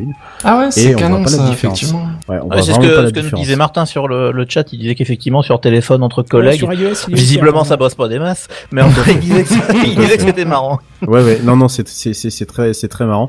Alors, ce qui est, ce qui est encore plus, je vais pas vous cacher, ce qui est très jouissif et, et surtout addictif, c'est d'être imposteur, puisque du coup, euh, vous devez faire attention à chaque détail, euh, surtout quand vous jouez avec pas mal de monde. Vous pouvez même essayer de vous couvrir avec l'autre imposteur ou essayer de, de faire croire qu'il y a une personne, un crewmate, qui est dans le, qui, qui n'est pas dans le coup, qui sait pas que vous êtes imposteur, mais vous pouvez l'utiliser comme couverture. En gros, vous pouvez jouer les plus gros salopards de la, de la planète, hein. Euh, parce que, mais Laissez mais- mais- libre cours à votre imagination. Exactement, c'est-à-dire qu'il n'y a pas du tout. Enfin voilà, moi j'ai vu quand même quelques passations, enfin quelques passes d'armes entre guillemets entre. en- en- pourtant on est, on, est, on est des potes, hein, donc on, on joue quand même ensemble. Mais j'ai quand même vu, euh, il y a encore hier soir, des gens qui se sont vraiment s'engueuler entre eux en se disant. Et c'était moi du coup l'imposteur. Moi je les ai vus s'engueuler, j'ai rien dit. C'était tellement drôle. Enfin voilà. tu bon. gardes un sourire de banane caché derrière ton micro. Mais quoi. oui, c'est ça, t'es derrière ton micro, tu dis rien du tout, à la limite tu, tu coupes ton micro, bon c'est un peu suspect donc euh, tu, tu voilà tu, tu souris derrière et tout ça, mais c'est tellement drôle que du coup, euh, et il y en a quand même certains qui commencent à aller voir les tics de langage, d'autres des expressions comme ça que tu vas utiliser. Ouais, quand ou- tu joues tout le temps avec les mêmes personnes, tu finis peut-être par euh, choper des trucs, c'est ça, c'est exactement ça. Donc euh, donc voilà. Alors si je vous en parle ce soir et le plaisir du coup de partager un, joli petit jeu avec vous parce que pour le coup il, ne coûte vraiment pas cher, il coûte que 5 balles. Euh, c'est la première fois de ma vie je pense que je passe autant de temps sur un jeu qui a coûté aussi peu cher. Encore moi je l'avais acheté je crois en promo à 3,99€. Donc autant vous dire que coûtait vraiment rien du tout. Alors si je vous en parle du coup ce soir, euh, c'est parce qu'il commence aussi à être un peu victime de son succès. Euh, alors bon, je dis commence, hein, c'est un peu ironique, hein, puisqu'il a quand même été il est sorti initialement en 2018, hein, donc ça commence à faire un peu de temps. Euh, et en fait, il a explosé cet été après euh, une rampe de lancement euh, idéale du coup pendant le, le- le confinement de, de mars-avril. Ah bon? Ouais, c'est c'est ça qui est vachement drôle, c'est qu'en fait le jeu est là depuis deux ans et d'un seul coup, c'est en fait il a eu sa ça. petite vie euh, espèce- a en tâche de fond vie. et d'un Mm. seul coup il a explosé euh, alors C'est que c'est ça. pas du tout une nouveauté, donc c'est Bah, vachement il a explosé Bah, ceci dit, ça peut être bien pour le jeu parce que du coup, s'il a déjà deux ans, c'est qu'il a déjà eu le temps d'évoluer, tu vois. Il a eu le temps de mûrir un peu, tu vois. Bah, c'est a- pas un jeu qui vient d'arriver, qui est encore un peu buggé, encore un peu Ouais, machin. tout à fait. vois. Ouais, ouais. Bah justement, il a explosé grâce à un, un streamer euh, sur Twitch qui s'appelle euh, Soda Popin. Voilà, j'ai découvert son nom cet après-midi. Euh, et donc au fur et à mesure du temps, euh, les gens ont commencé à le suivre, ont acheté le jeu, et puis au fur et à mesure, eh bien, les gens ont acheté, acheté, acheté, et commençaient à, à, à rejoindre des, des, des, des, des- des serveurs. D'ailleurs, j'en, j'en parlais euh, tout à l'heure. Euh, bref, on va dire que tout aujourd'hui sourit pour le studio euh, américain derrière ce jeu qui s'appelle Inner Slot, hein, euh, qui a d'ailleurs édité un jeu euh, un- auparavant qui s'appelle Fall Guy, si vous le connaissez. Moi, je Ça le dit connais quelque pas chose, mais. Euh, et bien entendu, quand j'ai dit victime de son succès, c'est pas euh, que euh, il, est, enfin il marche, ça c'est sûr, mais en tous les cas, euh, il y a quelques tricheurs qui ont commencé à se, à se faire du coup euh, eux-mêmes euh, un booster dans le jeu, et ça il fallait s'y attendre. Euh, ce qui a conduit du coup le studio américain Inner Slot à euh, mettre en place des mesures anti-cheaters, hein, euh, mais euh, malgré ces mesures qui sont apparues il y a pas si longtemps que ça, il en reste malheureusement un peu trop sur des serveurs qui d'ailleurs serveur qui est pris régulièrement sous le poing d'un nombre de joueurs de plus en plus conséquent. Juste ce chiffre pour vous en convaincre. 438 524 joueurs simultanés via Steam Ah oui. le 26 septembre 2020. Ça Ah quand même Voilà, et forcément, qui dit beaucoup de monde, dit que ça attire aussi beaucoup de monde, hein, surtout les plus mauvais gamers qui puissent exister. Et ça a pas l'air d'être un jeu qui demande beaucoup de ressources, donc ça c'est Ah l'avantage. bah absolument pas, non, c'est c'est c'est rien du tout. Enfin déjà le poids du jeu 200 mégas, donc euh, Oui, oui, bah oui. Je, mais je suis sûr que même Tuxkart euh, fait plus fait plus lourd. Bref, pas de troll ce soir. Euh, Inner Slot euh, annonce la création euh, la création de comptes, hein, euh, du coup prévu pour décembre de cette année, afin de mieux du coup cibler les, les cheaters et puis bah, de pouvoir les dégager assez rapidement. Et ils recherchent aussi activement une solution, sans les avoir trouvés pour l'instant, pour détecter et bloquer les serveurs de, piratage, puisque évidemment il y a bien des serveurs qui font tourner des, petits bots qui viennent attaquer les vrais serveurs de Among Us, qui se traduit d'a- d'ailleurs euh, littéralement par, par parmi nous, voilà, en français. Euh, alors concernant du coup le jeu en lui-même, pas d'inquiétude, hein, puisque l'équipe a en fait décidé d'annuler la sortie du 2. Il devait y avoir un Among Us 2 devant la médiocre réussite d'Among Us euh, premier du nom. Mais du coup, vu que les plans ont été un tout petit peu changés, euh, devant ce succès impromptu, les améliorations prévues dans le deuxième opus, du coup, ont été annulées et seront reversées dans le premier. Voilà. Donc, Ouais, bah euh, c'est ce qui est très bien en soi. Ils ont décidé du coup de se reconcentrer sur le premier parce que là, ils ont vu que du coup, il y avait plein de petites choses euh, à faire. Et donc, le développeur principal euh, a aussi rappelé que le jeu était très, enfin, il était assez ancien et que du coup, le code était aussi un peu ancien et qu'il y avait quelques améliorations à aller chercher ça et là. Donc, le jeu est quand même régulièrement mis à jour. hein. D'ailleurs, on peut s'inscrire sur la public bêta qui est disponible sur Steam et qui permet je- d'avoir des, des, nou- des nouveautés.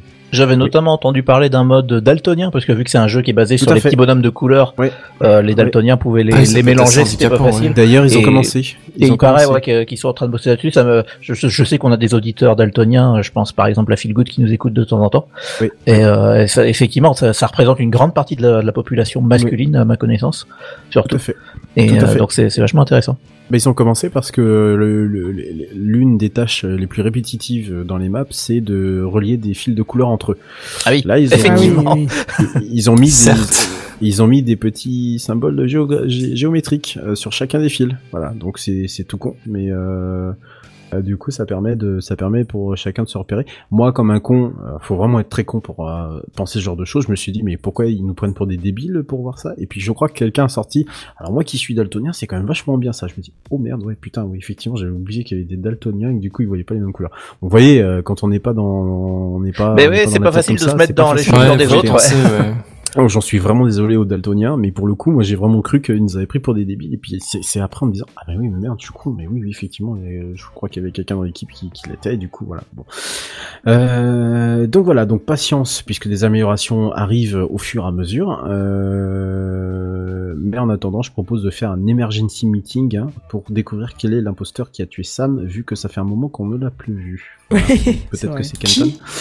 Euh, vous inquiétez pas, c'est du private joke.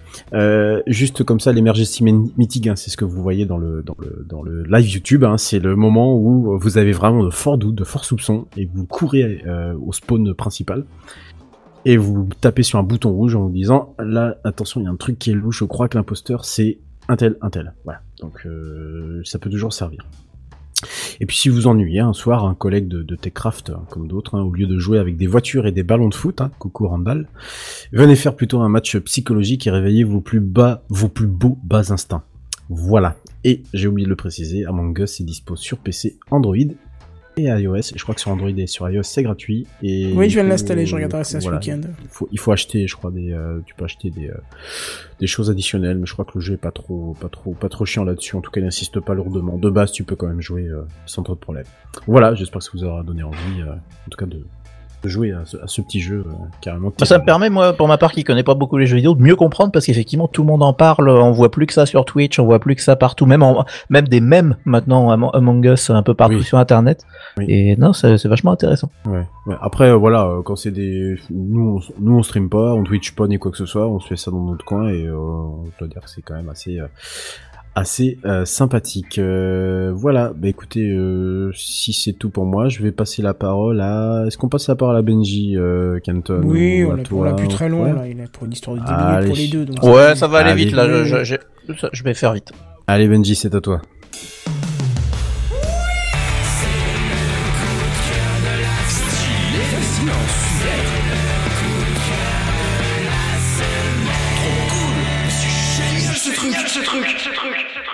Et ouais, effectivement, c'est moi qui vous dépoussière tous les jingles cette année. J'ai l'impression. je l'aime ce très bien. jingle. Je sais pas comment ça se fait qu'on l'ait oublié C'est vrai que celui-là, on, on, on l'utilise pas beaucoup. Il est génial et, et je me souviens plus lequel. euh, Ah bah non, c'était l'initiative la dernière fois que j'avais fait. Faudrait qu'on euh, en refasse euh, de- des, des nouvelles sections, même, même qu'on n'utilise pas souvent, avec des nouveaux jingles bien sympas, ce serait cool. Ouais, pourquoi Ouais. pas. Bah du coup, tu vois, je, je l'avais mis en news en bref au début. Je me suis dit que ça serait un bon coup de cœur. Oui, carrément. Parce que voilà, c'est un petit coup de cœur rapide, donc je vais aller très très vite, mais j'avais envie de vous en parler. Alors c'est une sortie de Blu-ray. Voilà, euh, la dernière fois je voulais parler de sortie de bouquin, cette fois-ci c'est une sortie Blu-ray. Alors c'est pas forcément super high-tech, mais c'est geek et puis j'aime, ça me fait plaisir d'en parler. Et en plus c'est bientôt Noël et je sais que ma sœur, même si elle est plus dans le chat, écoute toujours, donc écoute bien. Alors, retour vers le futur. Vous connaissez tous évidemment. Ah c'est oui, sorti. C'est sorti il y a 35 ans maintenant. Et ouais, Mais 35 nom de ans déjà que Marty. Marty McFly est parti dans le passé avec sa DeLorean. Et ça fait tellement longtemps que même le futur dans lequel se retrouve Marty dans le second film est maintenant dans notre passé. Ouais, ouais. Puisque c'était en 2015, 21 octobre 2015. Alors, je résume pour les trois qui connaîtraient pas s'il en existe, hein, évidemment. Dans le premier, la mère de Marty tombe amoureuse de son fils. Dans le second, 2015 est vachement plus cool que le 2015 que j'ai vécu personnellement. et le troisième, pour ma part, c'est mon western préféré. Et en plus, il y a ZZ Top dedans. C'est rigolo. Ça, c'est le résumé. Pour ceux qui connaissent vraiment pas, vous n'avez aucune idée de quoi je parle. Non. Mais bon, et tout le monde connaît, alors on va pas déconner. oui.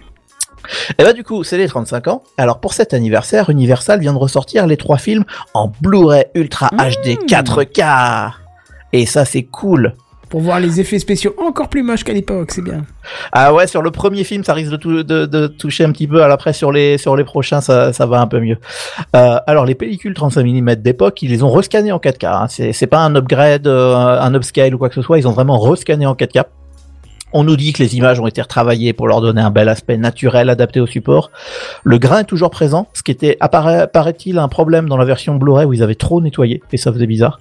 Euh, donc là, le grain est toujours présent, il est naturel, ça renforce le naturel de la pellicule, etc. Euh, les couleurs étalonnées en Dolby Vision, ils nous ont dit qu'ils ont bossé avec Dolby pour une meilleure profondeur des noirs et des, clairs euh, plus nets. C'est ce qu'ils disent à chaque fois.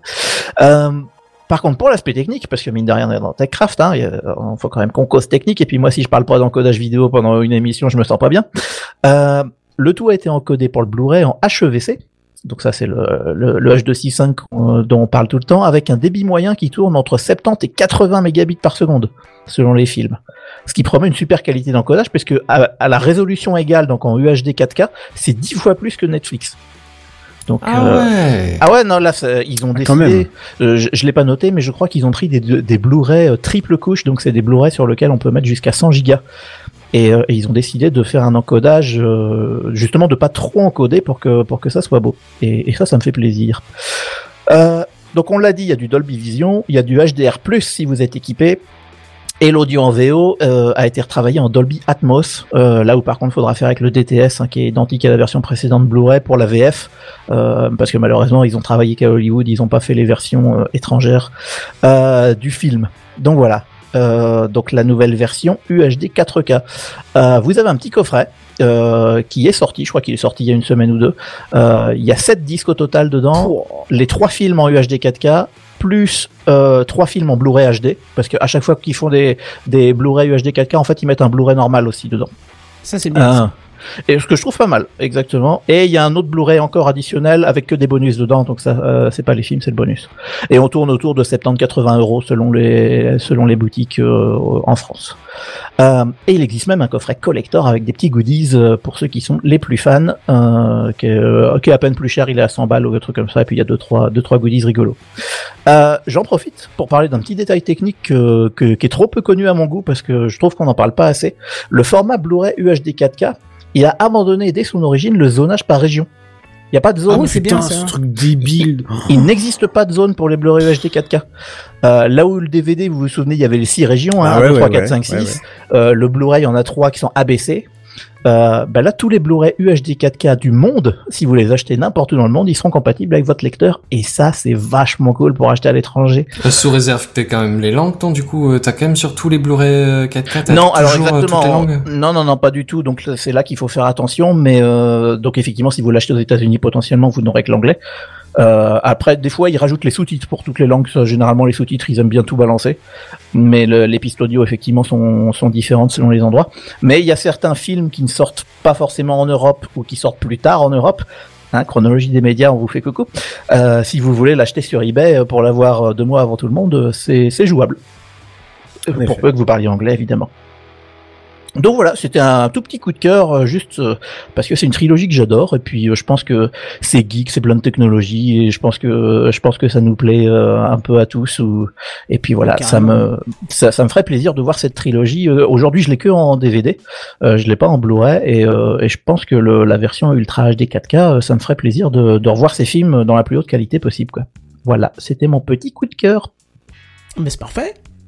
Bah, merci pour le coup de cœur, du. Voilà, C'est- idée. que cadeau. schön. Exactement, Marty. Euh, voilà, donc c'était tout pour moi. Je vais passer la main euh, à notre chef Kenton qui va nous parler. euh, il va nous parler poulet, Ouais, c'est un peu Non, ça, oui, effectivement. c'est ça Le truc inutile de la semaine. Le truc inutile de la semaine.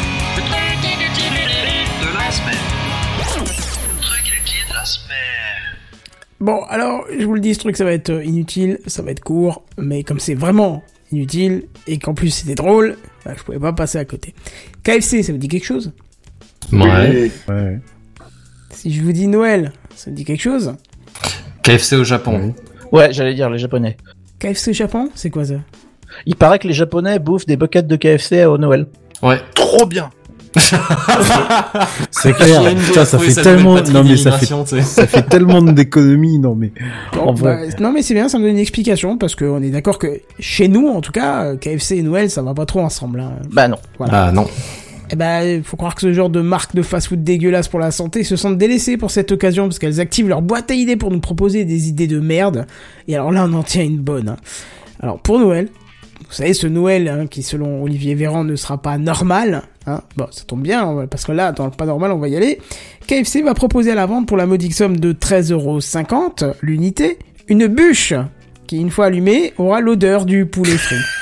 Ah, quel enfer. Ah, dégueulasse. Tu Tu sais l'odeur que t'essayes d'évacuer par tous Oui, les moyens ça. possibles quand tu cuisines. Quand tu vas jeter ton bucket dehors, même s'il pleut, pour pas l'avoir dans la poubelle. Ah, c'est dégueulasse. Voilà. Ah non, sérieux. Bon, Et ah, je me fais une raclette, j'ai la même odeur. hein. Enfin, encore pire, quoi. Ouais, tu vois, mais moi, je sais que ça vient de chez moi. Mais voilà. Ouais, mais ça vient de chez moi, donc. euh, Bon, je pensais que vous alliez tilter là-dessus, quel est l'intérêt, mais bon, je vais quand même vous le dire, c'est biodégradable, hein, puisque c'est composé de 11 herbes différentes et 2 épices, et ça Ah non, promet de sentir toujours, euh, comme dans votre KFC, mais à la maison. Ça a quand même aucun intérêt. Hein. Putain, mais il faut. faut- Juste pour être d'accord, ça a encore aucun intérêt quand même, Oui, non? C'est-à-dire que à la question quel est l'intérêt, la réponse est biodégradable n'est pas une réponse. Bah non. C'est ça. Non, mais c'est ça, c'est-à-dire qu'il faut toujours ajouter un espèce d'argument écologique, tu sais, pour te faire croire que bon, C'est c'est ça. c'est Mais complètement même inutile, c'est un truc complètement con, produit, mais- je veux dire, à un moment donné, il Mais suffit bien de sûr, pas donc, le produire. Le truc le plus écologique, ça aurait été de pas le fabriquer. Voilà, ça, c'est ça, on aurait pu s'en passer. Peut-être qu'ils vont réutiliser encore du carton à mettre dedans, j'en sais rien, parce que. Ah bah oui, quand même, pour transporter le truc. Parce que que des épices, ce serait con de les gâcher pour ça, mais. Sinon, le poulet frit euh, dans la voiture, c'est pas, euh, ça peut dégueulasse aussi. hein. Ça peut, non. C'est pas très écologique. Ah ouais, le truc se déclenche quand tu l'as dans le coffre de la bagnole. Putain, mais je suis pas allé au McDo Oh, pourtant. mais c'est quoi peut-être. bordel là Ah merde, KFC, ok. Moi, je voulais vous laisser débattre après, mais bon, Ah comme non, c'est déjà je- fait. C'est pas Ah non, mais j'adore. Franchement, c'est la, la mais- pire idée que j'ai jamais entendue, je Ah crois. non, sérieux. Moi, je vais juste terminer mon petit texte parce que je trouvais que ça collait bien. Parce que d'habitude, on dirait qu'on n'arrête pas le progrès. Moi, je dirais qu'on n'arrête pas la connerie. Et je laisse J'aime bien conclure cette news avec ce qui sera sûrement euh, un jour son, son épitaphe. Ah carrément. Oh, on vit une époque pas trop mal quand même. Ah, il a foiré l'enfant. Ah, il l'a changé. Moi, je me suis Ah, arrêté on vit dans une époque. Oui, Et le suspense nous tue, c'est ça, exactement. Non, mais bon, voilà, je trouve ça complètement hallucinant. Est-ce que c'est juste euh, un coup de pub ou est-ce qu'ils vont vraiment faire ça ou pas? Mais c'est- pitoyable, quoi. On est C'est d'accord. tellement hein, naze. C'est tellement c'est naze. Bon, après, Ah, euh, C'est naze, mais on en parle, quoi. tu vois. Donc si c'est naze, c'est inutile. Donc c'est inutile, c'est totalement utile. Je pense à donner écho cette Ouais, non, semaine à, à Burger King pardon. qui a fait euh, une campagne de pub en disant Ah oui. commander chez McDo, euh, qui était Ouais. assez, Ah, ouais. assez intelligente pour une fois. Et Ouais. KFC qui font toujours dans l'humour euh, décalé, euh, s'est peut-être dit bon bah tiens on va faire ça, ouais pourquoi pas.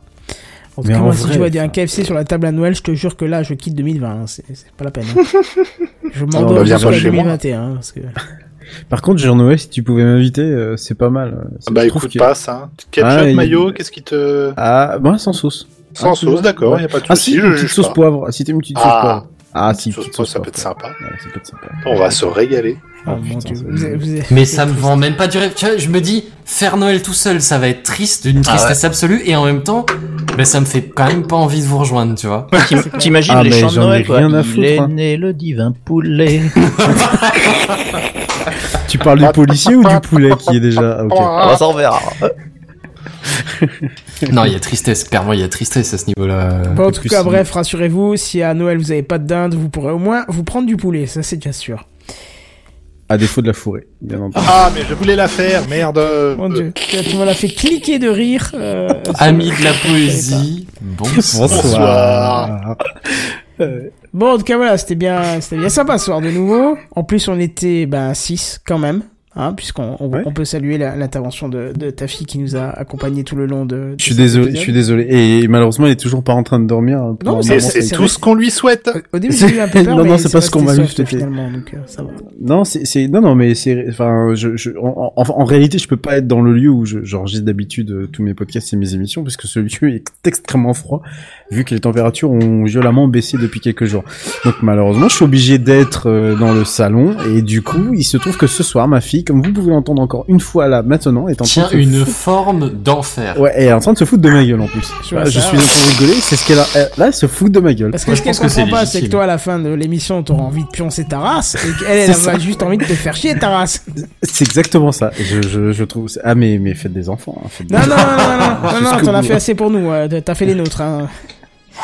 Et à chaque, et à chaque fois que j'ai ce genre de conversation avec mes collègues qui ont des enfants, tu vois, et ben à la fin, mais j'ai pas plus tiens, envie d'avoir des gosses. Non, non, mais Ah c'est non, ça. non, non, mais, euh, ils se plaignent de genre, ouais, non, mais la mienne, elle me réveille le Non. soir. Ouais, non, les miennes, elles sont plus grands, ça va. Ah ouais, mais par contre, qu'est-ce que c'est, l'école, machin. Alors, je Ah, ouais, bah, ça donne envie, c'est un truc. te de fou. rassure, je ne m'en plains pas. Je ne cherche même pas la compassion ni quoi que ce soit. Je les ai faits, ils sont là, puis c'est tout. Bon. ah, Bienvenue voilà, dans Papa, à quoi tu écoutes tes crafts, avec qui tu écoutes tes crafts. Avec qui t'écoutes tes crafts, ouais, Voilà. c'est ça. Ou plutôt avec qui tu fais tes crafts. C'est euh, un peu ça, euh, ouais. Et à, à qui elle répond Ah, Tu vois, je fais bien le, Non. Merveilleux, Heureusement qu'il n'y a pas les haut-parleurs hein, au niveau des. C'est ça. quoi. Bref, voilà encore une semaine Ah. bien chargée. On vous a laissé les news en bref de côté puisque le principe c'est ça. Si on n'a pas le temps, c'est ce qui saute. Mais c'est pas grave, on va vous parler de choses la semaine prochaine qui sont là-dedans en plus, donc c'est très bien. Hein Oui, c'est pas comme si on n'allait pas les recycler de toute façon. oui, c'est vrai. Mais bon. Bah, on est écolo chez Techcraft, hein, c'est Ah. pas, c'est pas par Ah, fainéantise, bah, attends. c'est par esprit de recyclage. Ça, c'est vrai. Alors déjà, ce qui non, juste pour rire, je vais pas les citer, mais je me suis une de mes news en bref. Ça sera un vrai article la semaine prochaine pour moi, je pense. Bah ouais, ouais, il y en a un, il y en a un, tu peux carrément prendre une rubrique en particulier, Kenton. Eh ben non, Euh, justement, je voulais te la laisser parce que toi, je sais que tu vas ah, bah, expliquer beaucoup mieux ah, que ça. bah, ça, merci. c'est pour l'autre. Ah news bah en c'est bref. gentil. Eh ben je la prends, allez hop, c'est parti. Voilà, une news qui va prendre 35 heures, je vous le dis, et vous comprendrez pourquoi. Non. Et pour ça. Donc on n'a pas besoin de préparer de news, c'est ça ce que tu nous dis. Non, mais voilà, Yes même eux qui ont le texte devant les yeux, ils ont pas saisi la, la blague, mais c'est pas grave.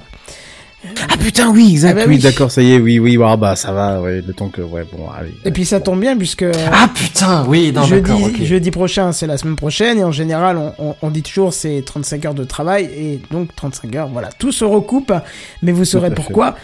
La semaine prochaine, Les mon père étoiles s'alignent, si je puis dire. Oh et mes cordes vocales foutent le camp, apparemment. Bref. Ça veut dire qu'il est temps Et de le Covid barrer, est toujours là, voilà. Non, et tout est pas. bien. Allez, je touche du bois. C'est du vrai bois. Non, c'est du contreplaqué. Merde. La peau de singe, ça marche. Voilà. là. La déchéance. Il a Bref, vous pouvez nous retrouver tout le long de la semaine sur Twitter. Twitter, bien évidemment. Voilà, c'est ça. Ou Fake news. arrobas techcraft euh, point pdc ou underscore pdc je sais même plus le nom de, de Non, Underscore. c'est Techcraft PDC, y a rien entre les deux. ah bah Mais voilà si, comme un underscore. Il y a pas d'underscore. Euh, pas d'underscore, là. ça. Là, il y a pas d'underscore Ok, alors. La voilà. vache. j'allais dire vous allez pouvoir les retrouver là où ils vont vous dire mais vu qu'ils sont fatigués Ah, eh c'est ben, bonne nuit les petits. voilà vous irez chercher sur le site techcraft.fr il y a toutes les infos et pour Benji c'est puisque t'es pas encore dessus Pas C'est encore. Bah non, mais c'est C'est normal. c'est bah, bien. ça fait quoi Ça fait quoi Trois mois qu'il est là. C'est C'est d'essai, normal qu'il se... Ben voilà. c'est non, mais moi je suis pas, j'insiste pas. Moi je suis content de faire partie de l'équipe. Voilà. je crois que Redscape n'y Benji, est tu pas vois, non plus c'est c'est encore le, c'est le bon partenaire. c'est- Il est content d'être là, ça lui fait plaisir de participer. c'est ça bref je vous propose qu'on se retrouve la semaine prochaine et en attendant on se dit à plus bye bye Salut tout le monde. Moi, ciao. Bah ouais.